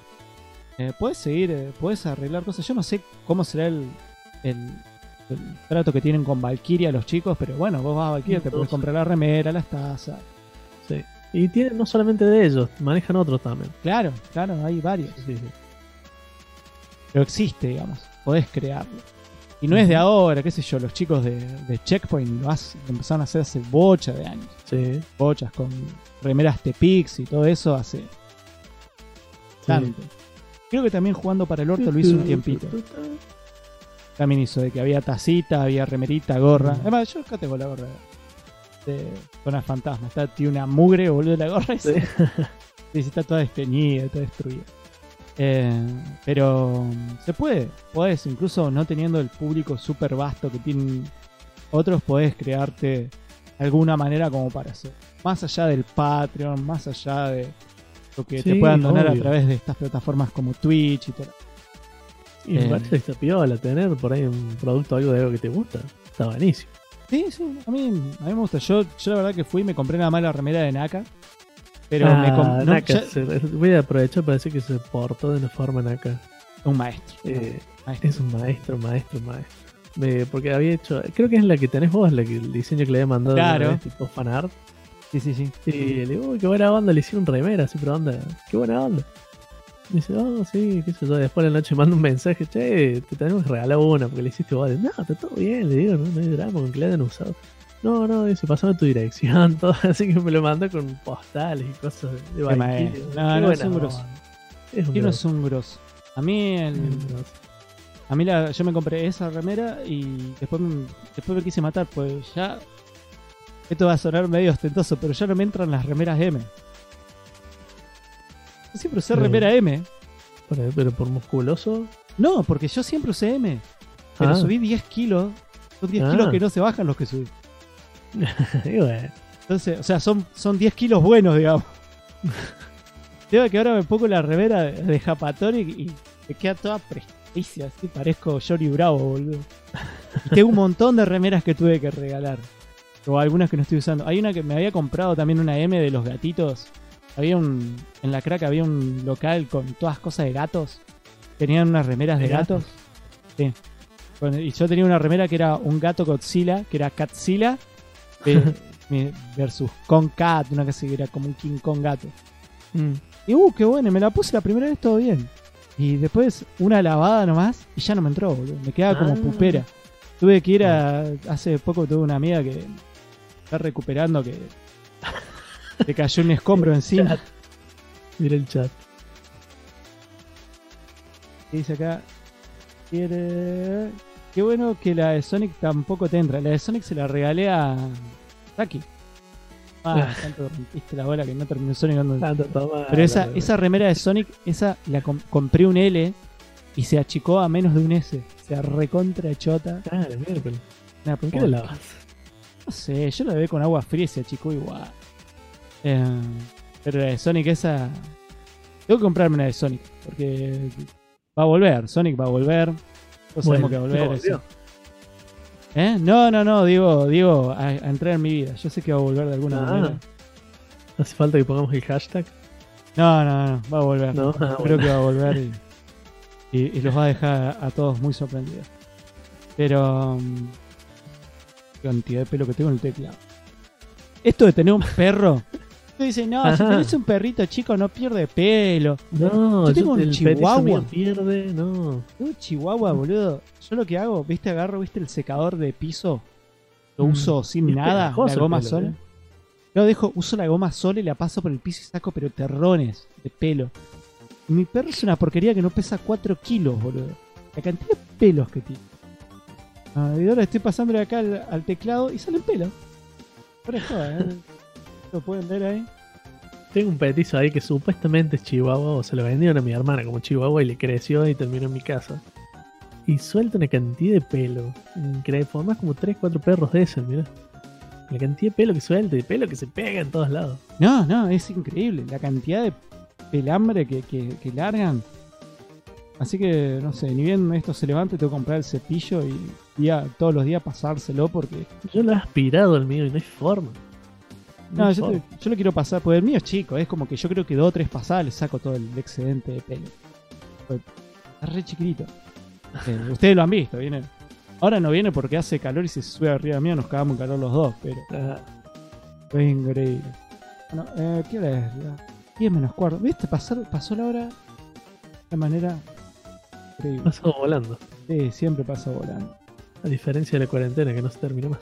No, no, ni sé. Mañana, mañana nos dicen a ver si qué onda. Estuve viendo, yo, yo soy un obsesivo, entonces ya, ya todas las noches es como coronavirus Argentina Ajá. para ver la cantidad de gente infectada y toda la bola, ¿viste? Bueno, igual vamos bien, ¿eh? Comparado con otros lugares. Estamos bastante bien. Y veníamos de casi de casi 100 casos los últimos 5 días por, di- por Sí. día, pasamos ayer a 55 solamente y bueno, hay que ver si no hay alguna explosión de casos, pero eso va a pasar si surge algún tipo de epidemia. Ese es el mayor miedo que hay, que, que surja una Mm. epidemia. Puede haber gente muy pelotuda, ¿viste? Sí, pero igual viene bastante bien la cosa. Por, ahora acá, acá, acá, sí, igual Comparado creo con países cercanos. que venimos tranqui. Por Ahora venimos tranqui. Acaban de anunciar que la cuarentena se extiende hasta que Shingo pase el Sonic, dice Nahuel. Ah, es buena esa, es buena. Eh, 860 ahora. Sí. Ayer, a ver cómo. Vamos a ver, porque yo lo voy viviendo todos los días. El tema es que no tiene que ser una explosión, que fue lo que pasó en Europa. Uf, ¿viste lo que es Italia, chaval? No, no, eso fue. Lo que pasa es que ahí fue peor que acá. Se Em, manejó muy, muy mal también. Sí, no, muy mal, no. Se, no se manejó. Ese fue el problema. Em, no se manejó para nada. Eh, fue una cosa que todo el mundo dijo, sí, porque están en cuarentena, así que vamos a cerrar las escuelas, qué sé yo. Y todo el mundo aprovechó Mm. para salir de joda Sí. a lugares masivos. Y, y en un lugar, vamos a ser honestos, no sé si han andado por Esta Europa. cuarentena, unas vacaciones. Eh, ma, ¿cómo? Macao. La cosa es que en esos lugares, quieras o no, eh, son, son chicos, o sea, son, son poblaciones muy, muy aglomeradas. Y a eso le sumás que van a algún lado está todo pegado, para cagadas. Claro. Así que es como que acá tenemos suerte de cierta manera, quieras o no, que no hay grandes urbes aglomeradas resarpadas por todos lados. No. que yo tenemos Córdoba, tenemos Barrio, tenemos Buenos no Aires, Buenos Aires Buenos capital, Aires capaz que sí. pero por lo general, Volví re paranoico de Buenos Aires, te aviso. ¿eh? No, olvídate. paranoico de Buenos Aires. Olvídate, es que es para volverse paranoico. Es para volverse paranoico, es. A ver, eh, más allá de todo lo. Existe como una. Una realidad de qué es lo que hace este bicho y a qué punto. qué punto te puede hacer mal o no. Pero la realidad es la siguiente, o sea, a mí no me va a hacer nada porque yo no soy un tipo. no soy un tipo sano, no tengo ninguna. ningún problema de de respiratorio, no fumo. O sea, si me lo agarro, la voy a pasar mal. Hmm. Pero no me voy a morir. La voy a pasar mal. No me voy a morir, es más, no creo que me metan respirador. Eso es lo que dice la norma, ¿no? Voy a estar mal, La norma. un tiempito. O quizás. ¿Qué pasa? Hay muchísimos casos de gente que es asintomática. Ujú. Sí. Hay gente que no le pasa nada. Por eso lo, No hemos estado, fiebre. lo hemos estado escuchando estos últimos días, porque estamos escuchando los mismos podcasts. Hay gente Sí. que no se enferma, eh, como es el caso de Henry Selva, por ejemplo, el negro de... Ah, sí, así dicen. Sí, Idris El chabón está enfermo y no le pasa nada, no tiene ni fiebre, está lo más bien. Mm. Eh, después estaban contando otros casos de gente que, que es, eh, digamos, mucho más... em, o sea, también es gente que se cuida, toda la bola, que casi se murió. Sí, acá Bueno. perdí el sentido del gusto y del olfato. Claro, que, que- también. que quedan con secuelas resarpadas. Pero no son, la, no son la norma, digamos. O sea, es como que no les pasa a todo el mundo. Lo que Imagina sí. que se despierta Sergio Denis ahora, no entiende nada. No, no, Sergio Denis se, se levanta así. y dice, ¿Por qué tanta gente en el sector este? Es Rick. Rick Sí, sí, sí. Eh, así que es como que estamos en una época muy, muy extraña. Estamos en una época de cambio. Esto va a ser. Una vez que Qué más. Podría ser el final de Calavero esto, ¿sabes? Claro, cuídate, cuídate, Cala. Cuídate, porque si no. de Calavero. The End of Calaver. Cuando dijiste, ¿querés pasarme una imagen para, para el programa? Y digo, bueno, te hago una. digo, que es lo más apocalíptico que hay. Bueno, Mad Max. Dale. Sí, Mad Max. Mad Max barra Hokuto no Ken. También, sí. Em, por eso estamos en una época muy rara y por eso es que hay que cuidarse, por eso es que hay que quedarse en la casa y no salir. Quédense en su casa. Lávense las manos. Tengan Sí. cuidadito. Eh, porque cualquiera se puede quedar enfermando. Lo peor de todo es que te puedes enfermar y no darte cuenta que estás enfermo y contagiar a alguien. O sea, eh, es como, como, lo, como lo escuchamos en inglés, esto traducido es el enemigo invisible que quiere matar a tu abuela. O Sí. sea, En un podcast escuché, así que tengan cuidado si andan en la calle. Sepárense a metro y medio de otro. Imagínense que está su abuela tirada ahí entre uno y claro. entre usted y el otro. Y, y ahí van a tomar conciencia y se van a alejar. Claro. O sea, voy a ir a números reales. Sobre todo acá en Argentina. Aún estamos, esto recién empieza. Sí, sí, sí. sí. Eh, por eso es que hay que mantener esta cuarentena. Por eso es que hay que mantenerse en la casa. Por eso es que no hay que juntarse con mucha gente. Y algunos lo sufrimos más que otros. O sea, yo soy una persona que en otro momento de mi vida, esto me chuparía tres huevos, ¿eh? Me importaría tres pitos tener que quedarme en mi casa. No me jodería para nada. No me haría mal. No me deprimiría. Jodería. Para nada. No, no me, realmente no me tocaría ninguna fibra Pero- sensible porque soy el tipo que menos extraña gente en el planeta. Hasta ahora. Porque ahora tengo una hija. Ajá. Ahora sí, Sí, es sí. diferente. Sí, sí, sí, sí. Porque tu cabeza está en otro lado. Ahí es donde a mí me cambia, digamos. O sea, yo no, yo no extraño a mi mamá, yo no extraño a mis primos, yo sea, con mi vieja es como que nos mandamos dos mensajes por día que dicen, hola vieja, ¿está bien? Sí, estoy bien. ¿Tosiste? Nada, no tosí. Bueno, chao. Imágenes de perritos, qué sé yo. Son dos boludeces. Em, pero en, en esta situación es diferente. Por eso digo, debe ser la única razón por la cual todo esto de la cuarentena y toda esta movida realmente me está pegando. Porque yo estoy acá. Primero tengo que ir a un lugar donde obviamente que el porcentaje de contagio puede llegar a ser más alto en nivel epidemiológico, porque trabajo en un hospital. Ah, sí. Entonces no es que, ay, me tengo que cuidar solo cuando voy al súper a comprar las cosas para comer las próximas tres semanas. No, tengo que cuidar todos los días porque trabajo en un lugar donde hay gente movilizándose, donde no sabemos si estamos trabajando con gente infectada o no todavía.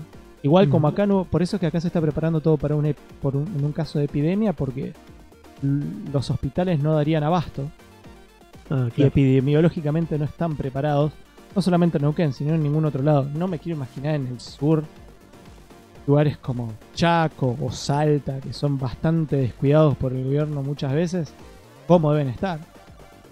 Pero en el caso de, de acá en Neuquén, incluso teniendo un sistema de salud bastante competente, Mm. no estamos preparados ni en pedo para que nos ca- caiga mucha gente enferma de golpe. Ni en pedo. Entonces hay un lugar que se llama el Espacio Duan, donde están preparando todo en un caso de epidemia para mandar a todos los enfermos ahí y nuclearlos ahí. Ajá.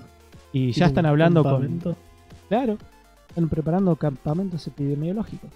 Están hablando con, Wow. con médicos eh, independientes, enfermeros independientes que estén trabajando de forma independiente para reclutarlos en caso de epidemia. Claro. Guarda, ¿esto significa que va a haber una epidemia? No, pero mejor prevenir que No, lamentar. pero hay que estar listos. Obviamente. Obvio que sí. Porque eh, Obvio eh, que sí. si sigue habiendo, o sea, por todo lo que yo estoy viendo dentro de lo que es redes sociales, por lo menos en esta zona, la gente es- está haciéndole caso a la epidemia. Mm. ¿sí? O sea, acá no hay mucha gente pelotudeando. Vamos a ser honestos. No, así acá también está bastante tranquila la cosa. Ha habido detenidos, Sí, no, o sea, pendejos pelotudeando vas a cruzar siempre. pero bastante tranqui. Por eso digo, para mí, dentro de todo, creo que se está llevando a cabo un. La gente no está siendo tan pelotuda, pero en otros lugares sí. en vamos a hablar de otros lugares como otros países. Eh, vos ves que es como que. en Estados Unidos siguen haciendo el Spring Break. Era lo que estaban Sí, hablando. han cancelado cosas, han cambiado algunos, algunas modalidades, pero para una cuarentena a nivel país. No, sí, y, y hay mucha, o sea, Estados Unidos está empezando a explotar. Recordemos igual Mm. que Estados Unidos es gigante. O sea, no es- Sí, Italia es mucho más chico y hay de todo. está explotadísimo. Aparte Eh. de Europa está todo pegadito, todo junto. Sí. Gente que va, que viene, es complicado. Y bueno, en Europa te podés mover con dos mangos en tren. Por así Claro. decirlo. Hay mucha gente que allá. Miércoles, mi- Miren todos los pelos que hay en el- Le sigo sacando pelos al teclado mientras charlamos. Em, Como gente que, que sigue cómics, tiene como un. todo esto tiene como un elemento cómic que, sí, que está, que está bueno, pero en una situación que no está bueno. Viste los cómics, cada uno tiene su, su serie regular y eventualmente hay un hay un evento, por el Civil War. claro. Entonces ves todos los números de, de Spider-Man durante Civil War y ves los números de Punisher durante Civil War y Claro. ves los Hulk durante Civil War. Bueno, no estaba Hulk, pero eh, bueno, eh, ahora es como esto, ¿viste? Los podcasts tienen su etapa de, de este evento de- del coronavirus. Sí, sí. Los podcasts, los programas, todo eso. Entonces como que va a quedar en la historia como toda esa escena en la que había un evento. Sí. todo tiene su, su punto sea, de vista del evento. Sin duda esto eh, creo que debe ser la única vez que vamos a darle un poco la derecha a que existan redes sociales. Eh, hay, todos sabemos que las redes sociales por un lado son una mierda. Porque hay demasiada gente hablando y hay gente que no debería Hay opinar. demasiado. Hay gente cuyas opiniones realmente se las podrían guardar eh, en su diario íntimo.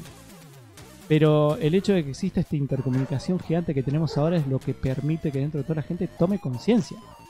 Tome conciencia de lo que está pasando a nivel mundial. Esto hace, Sí, esto hace ¿Se escuchan los perros? Porque un poquito, locos un poquito. Pero le dan su toque de encanto. Eh, pero mm, a- hace 20 años nos hubiera agarrado esto y nos hubiera hecho concha. Mm, Porque el único medio por el cual nos hubiéramos enterado de todo lo que está pasando son las noticias. Sí. Y las noticias están muy manipuladas. Hoy en día controlar las redes sociales, si bien las controlan, no vamos a decir que no. La Sí, China es el mejor ejemplo de eso. Sí. Pero la realidad es que si bien las controlan, no es lo mismo que estar viendo las noticias. O sea, vos estás viendo algo que quieras o no, es real. Entonces eh, te ayuda más a ser precavido sobre lo que realmente está pasando. En todos lados. Eh, también ayuda a propagar la paranoia, el terror. Sí. eh, pero Muchos consejos dando vueltas, está bueno.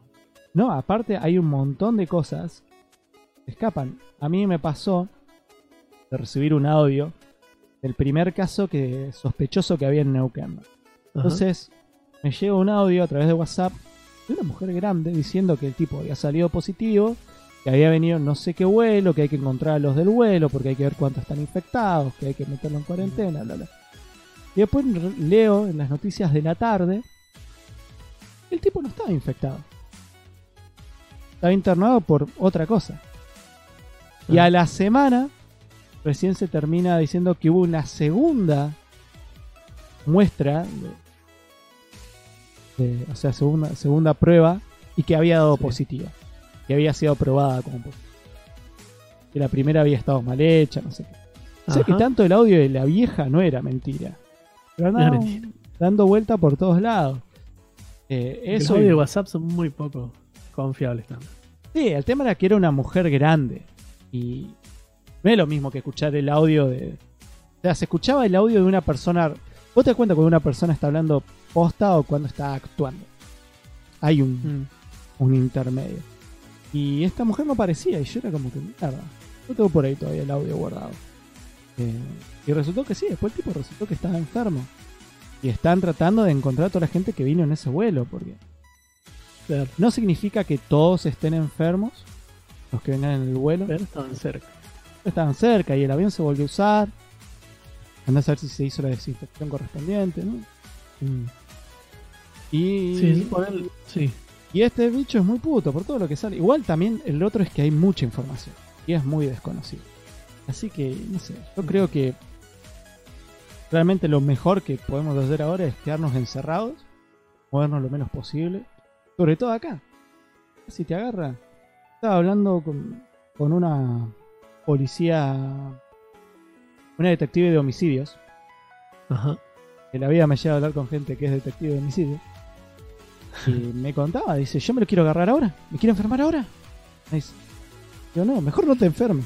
Dice, sí, pero por el tipo de trabajo que tengo, me lo puedo cruzar. Y yo ahora tengo que ir a hablar con un montón de bolivianos que vinieron del exterior para explicarle que tienen que hacer cuarentena. Y tengo que hablar con esa gente. Muy probable que me contagie. Y, y es una garcha. Es como que encima lo peor de todo que hay tantos, tan pocos test dando vueltas Mm, para hacer la para hacer la prueba que a menos que, que empieces a demostrar síntomas no te los hacen entonces también está eso no saben creo que eso lo comentaban en Joe de, de que alguna gente se lo estaba haciendo porque tenía la guita para poder pedirse el kit y Claro, que un médico se lo haga así que no sé es una época re rara que va a pasar rara. va a pasar. Esto no, yo creo que, que a este nivel la gente está tomando conciencia de lo que estamos viviendo y va a empezar a ser más solidaria y vamos a salir adelante. A menos que el asteroide que viene se desvíe un milímetro en, sus, en su actual recorrido y nos la ponga el 29 de abril, que también es posible. ¿no? Eh, pero por ahora, eh, dentro de todo, es como que estamos en una época rarísima. Eh, comparado con otras enfermedades, porque obviamente te pones a hacer comparaciones. Siempre se habla mucho de la cantidad de gente que muere por por gripe en el mundo. sí. En un mundo por año mueren entre 60.000 y 50.000 personas en una en una temporada común de gripe. Una mala época alrededor de 90.000. Y dicen que con mucha suerte esto a nivel global va a ser como una mala eh, época de gripe. Ajá. que en una fea situación vas, vas. o sea, en una- eso sí es leve. Y si es jodido, estamos hablando de millones de personas muertas en, en un año. En un año. En solamente un año. Eh, pero bueno, por ahora parece ah, que. eso del- lo que decía el tipo este que estuvo en Claro, Joe Rogan. claro, Sí, el- sí, sí. El epi- epidem- epidem- epidemiólogo. epidemiólogo. ¿Cómo se diga? Eh, es como que está. De las epidemias. Eso es que ahora lo que hay que hacer es quedarse en la casita, tranquilito, mantener la. Mantener el. Primero que nada, más allá de la limpieza, hay que mantener el. Mantener la salud de uno mismo. Tratar de que esto no te agarre. Y si te agarra, hacer lo posible por. Porque sea lo más leve y no pegárselo a nadie más. Exactamente. Eh, Si yo volví a Buenos Aires no vine a mi mamá. Si me metí adentro de mi casa no salí más. Y sí. Y bueno, bueno, lo que dice todo el mundo, acá lo dice último nivel, se colapsa el sistema de salud. Y bueno, eso es justamente lo que hay que evitar. Exacto. que, que se colapse. Porque era lo que hablaba con una amiga. Una me dice, che, estoy mirando números de otras epidemias, el H1, N1, murió también tan, casi poquito menos de gente de lo que se prevé para esto. Le digo, sí. Pero la diferencia con H1N1 era que si bien te lo podías pegar, a vos te daban una medicación y te mandaban a tu casa. No es el caso de este. No, y aparte- es mucho más contagioso esto. Claro, hay mucha, aparte de que es mucho más contagioso, no te pueden mandar una medicación a tu casa. Que muchas veces te tienen que internar. Y ahí está el problema. Así que bueno, bueno, vamos con toda esta Esta alegría. Pero vamos a, vamos a sobrevivir, gente. ¿eh? No, no, no se crean. Esto, esto va a pasar. Lo vamos a superar. Y nos vamos a ver en la Crack Bam Boom 2021. Probablemente, probablemente. Acuérdense que superamos la viruela. O sea, superamos la peste negra. A un precio muy alto. Esperemos que el precio de superar esta pandemia no sea el mismo que el de, esa, de esas epidemias y esas pandemias horribles de hace tantos años atrás. Eh, y bueno, si todo va bien, quizás el año que viene estaremos viviendo una vida más o menos normal. Más o menos. El mundo ha cambiado definitivamente, eso seguro. Y la gente tiene que cambiar. Así que no Ah, ¿Qué dice acá? Imrock dice, ahora decimos que no querés. Digo, los quiero. los quiero. Por favor, cuídense. Eh, así que es una época extraña. Eh, pero no tan extraño como haber pasado este podcast, que no es extraño, es hermoso haber pasado este podcast con vos. Eh, estás invitado a volver dentro de, de algún tiempo, pues la idea es Muchísimas gracias. que volvemos a juntar, vamos a hablar de muchas más cosas. Espero en algún futuro tener el dinero suficiente como para decir, che, ¿no- nos juntamos y grabamos esto en vivo. Sí. En- en- Obviamente que yo, mi plan es que donde esto se, se acomode, salir de viaje y me voy a ir a Córdoba y vamos a grabar algo en el estudio Calavero.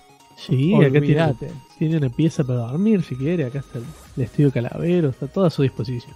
Obviamente. Así que eso, o sea, ese es mi único plan. decir, como todo esto merme, agarrar el auto, pedirme un mes, salir a ver a toda la gente que por toda esta mierda no voy a poder ver porque no va a haber Crack Bam Boom.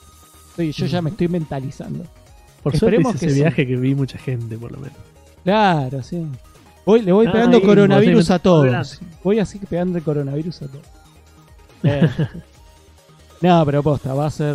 Porque si no, eh, la Crack Bam Boom es el lugar donde todos los años nos juntamos a vernos, los que no nos podemos ver en el resto del año. Ya por un rato, olearnos, Encima- tocarnos. Dije, este año los voy a ver dos veces. No, nada. No, no, Una sola. Bueno, por lo menos lo hice. por lo menos lo hiciste. Y sí, nos vamos a toda la mansión Calavera. Así que, de nuevo, Cala, antes de irnos, decirle a la gente dónde te puede encontrar por si no te conoce. Eh, bueno, en las redes pueden encontrarlo como Mon- Mondo, M-O, o sea, M-O-N-D-O, Mondo Calavero. Eh, lo pueden encontrar en YouTube, lo pueden encontrar en iBox, eh, también lo pueden encontrar en, en Instagram, bueno, en todas las redes. Y a mí como señor Calavero, SR Calavero, también en todos lados estoy así, hasta en Steam, así que si me quieren agregar, regalarme un juego, ahí está, señor Calavero. Eh, Así que eso, Mondo Calavero, señor Calavero en todos lados. Eh, en abril vienen los programas nuevos. Eh, de editar y más cosas en YouTube porque he filmado bastante, sobre todo en Buenos Aires, y armando unas cositas en video, así que eh, eso también a partir de, a partir de abril. Bueno, muchísimas gracias de nuevo. Para todos los que nos están escuchando a través de los diferentes lugares, se postea- esto lo estoy posteando en todos lados. Me disculpo que el episodio anterior, el episodio 7, está solamente para ver en Twitch. Les explico rápidamente qué pasó. Tuvimos un problema técnico con el señor Lobo en el cual mi voz se refleja por eco. No estaba usando este mic, estaba usando el otro. Se ve que, que tiene como un. No tiene bajos. Entonces, como que la vibración traspasaba y, y hacía que rebotara el sonido de lo que él escuchaba ya. Y me escucho dos veces. Me escucho horrible. Oh. Lo pueden ver todavía en el canal de Twitch. No lo bajé de Twitch, está ahí todavía. Incluso está mal numerado, pobre Logan. Pero ya haré uno con Logan mucho, mucho mejor trabajado. Eh, y nuevo un placer hablar con vos. Porque eh, fue la persona a la que más fácil se me hizo explicarle cómo funciona esto. Adoro eso, adoro decirte, entrar en esta página y ahí configurás todo y entraste y lo configuraste. Sos un maestro. Muchísimas gracias. Todo. Y a todo el Está resto que nos están escuchando, si nos enganchaban por Spotify o lo que sea, por primera vez, eh, mi nombre es Jingo, ni me presenté. Si buscan como Jingo Blog, me van a encontrar en todos lados así. Nos vemos en la próxima y gracias por estar, gente. Adiós. Muchas gracias. Thank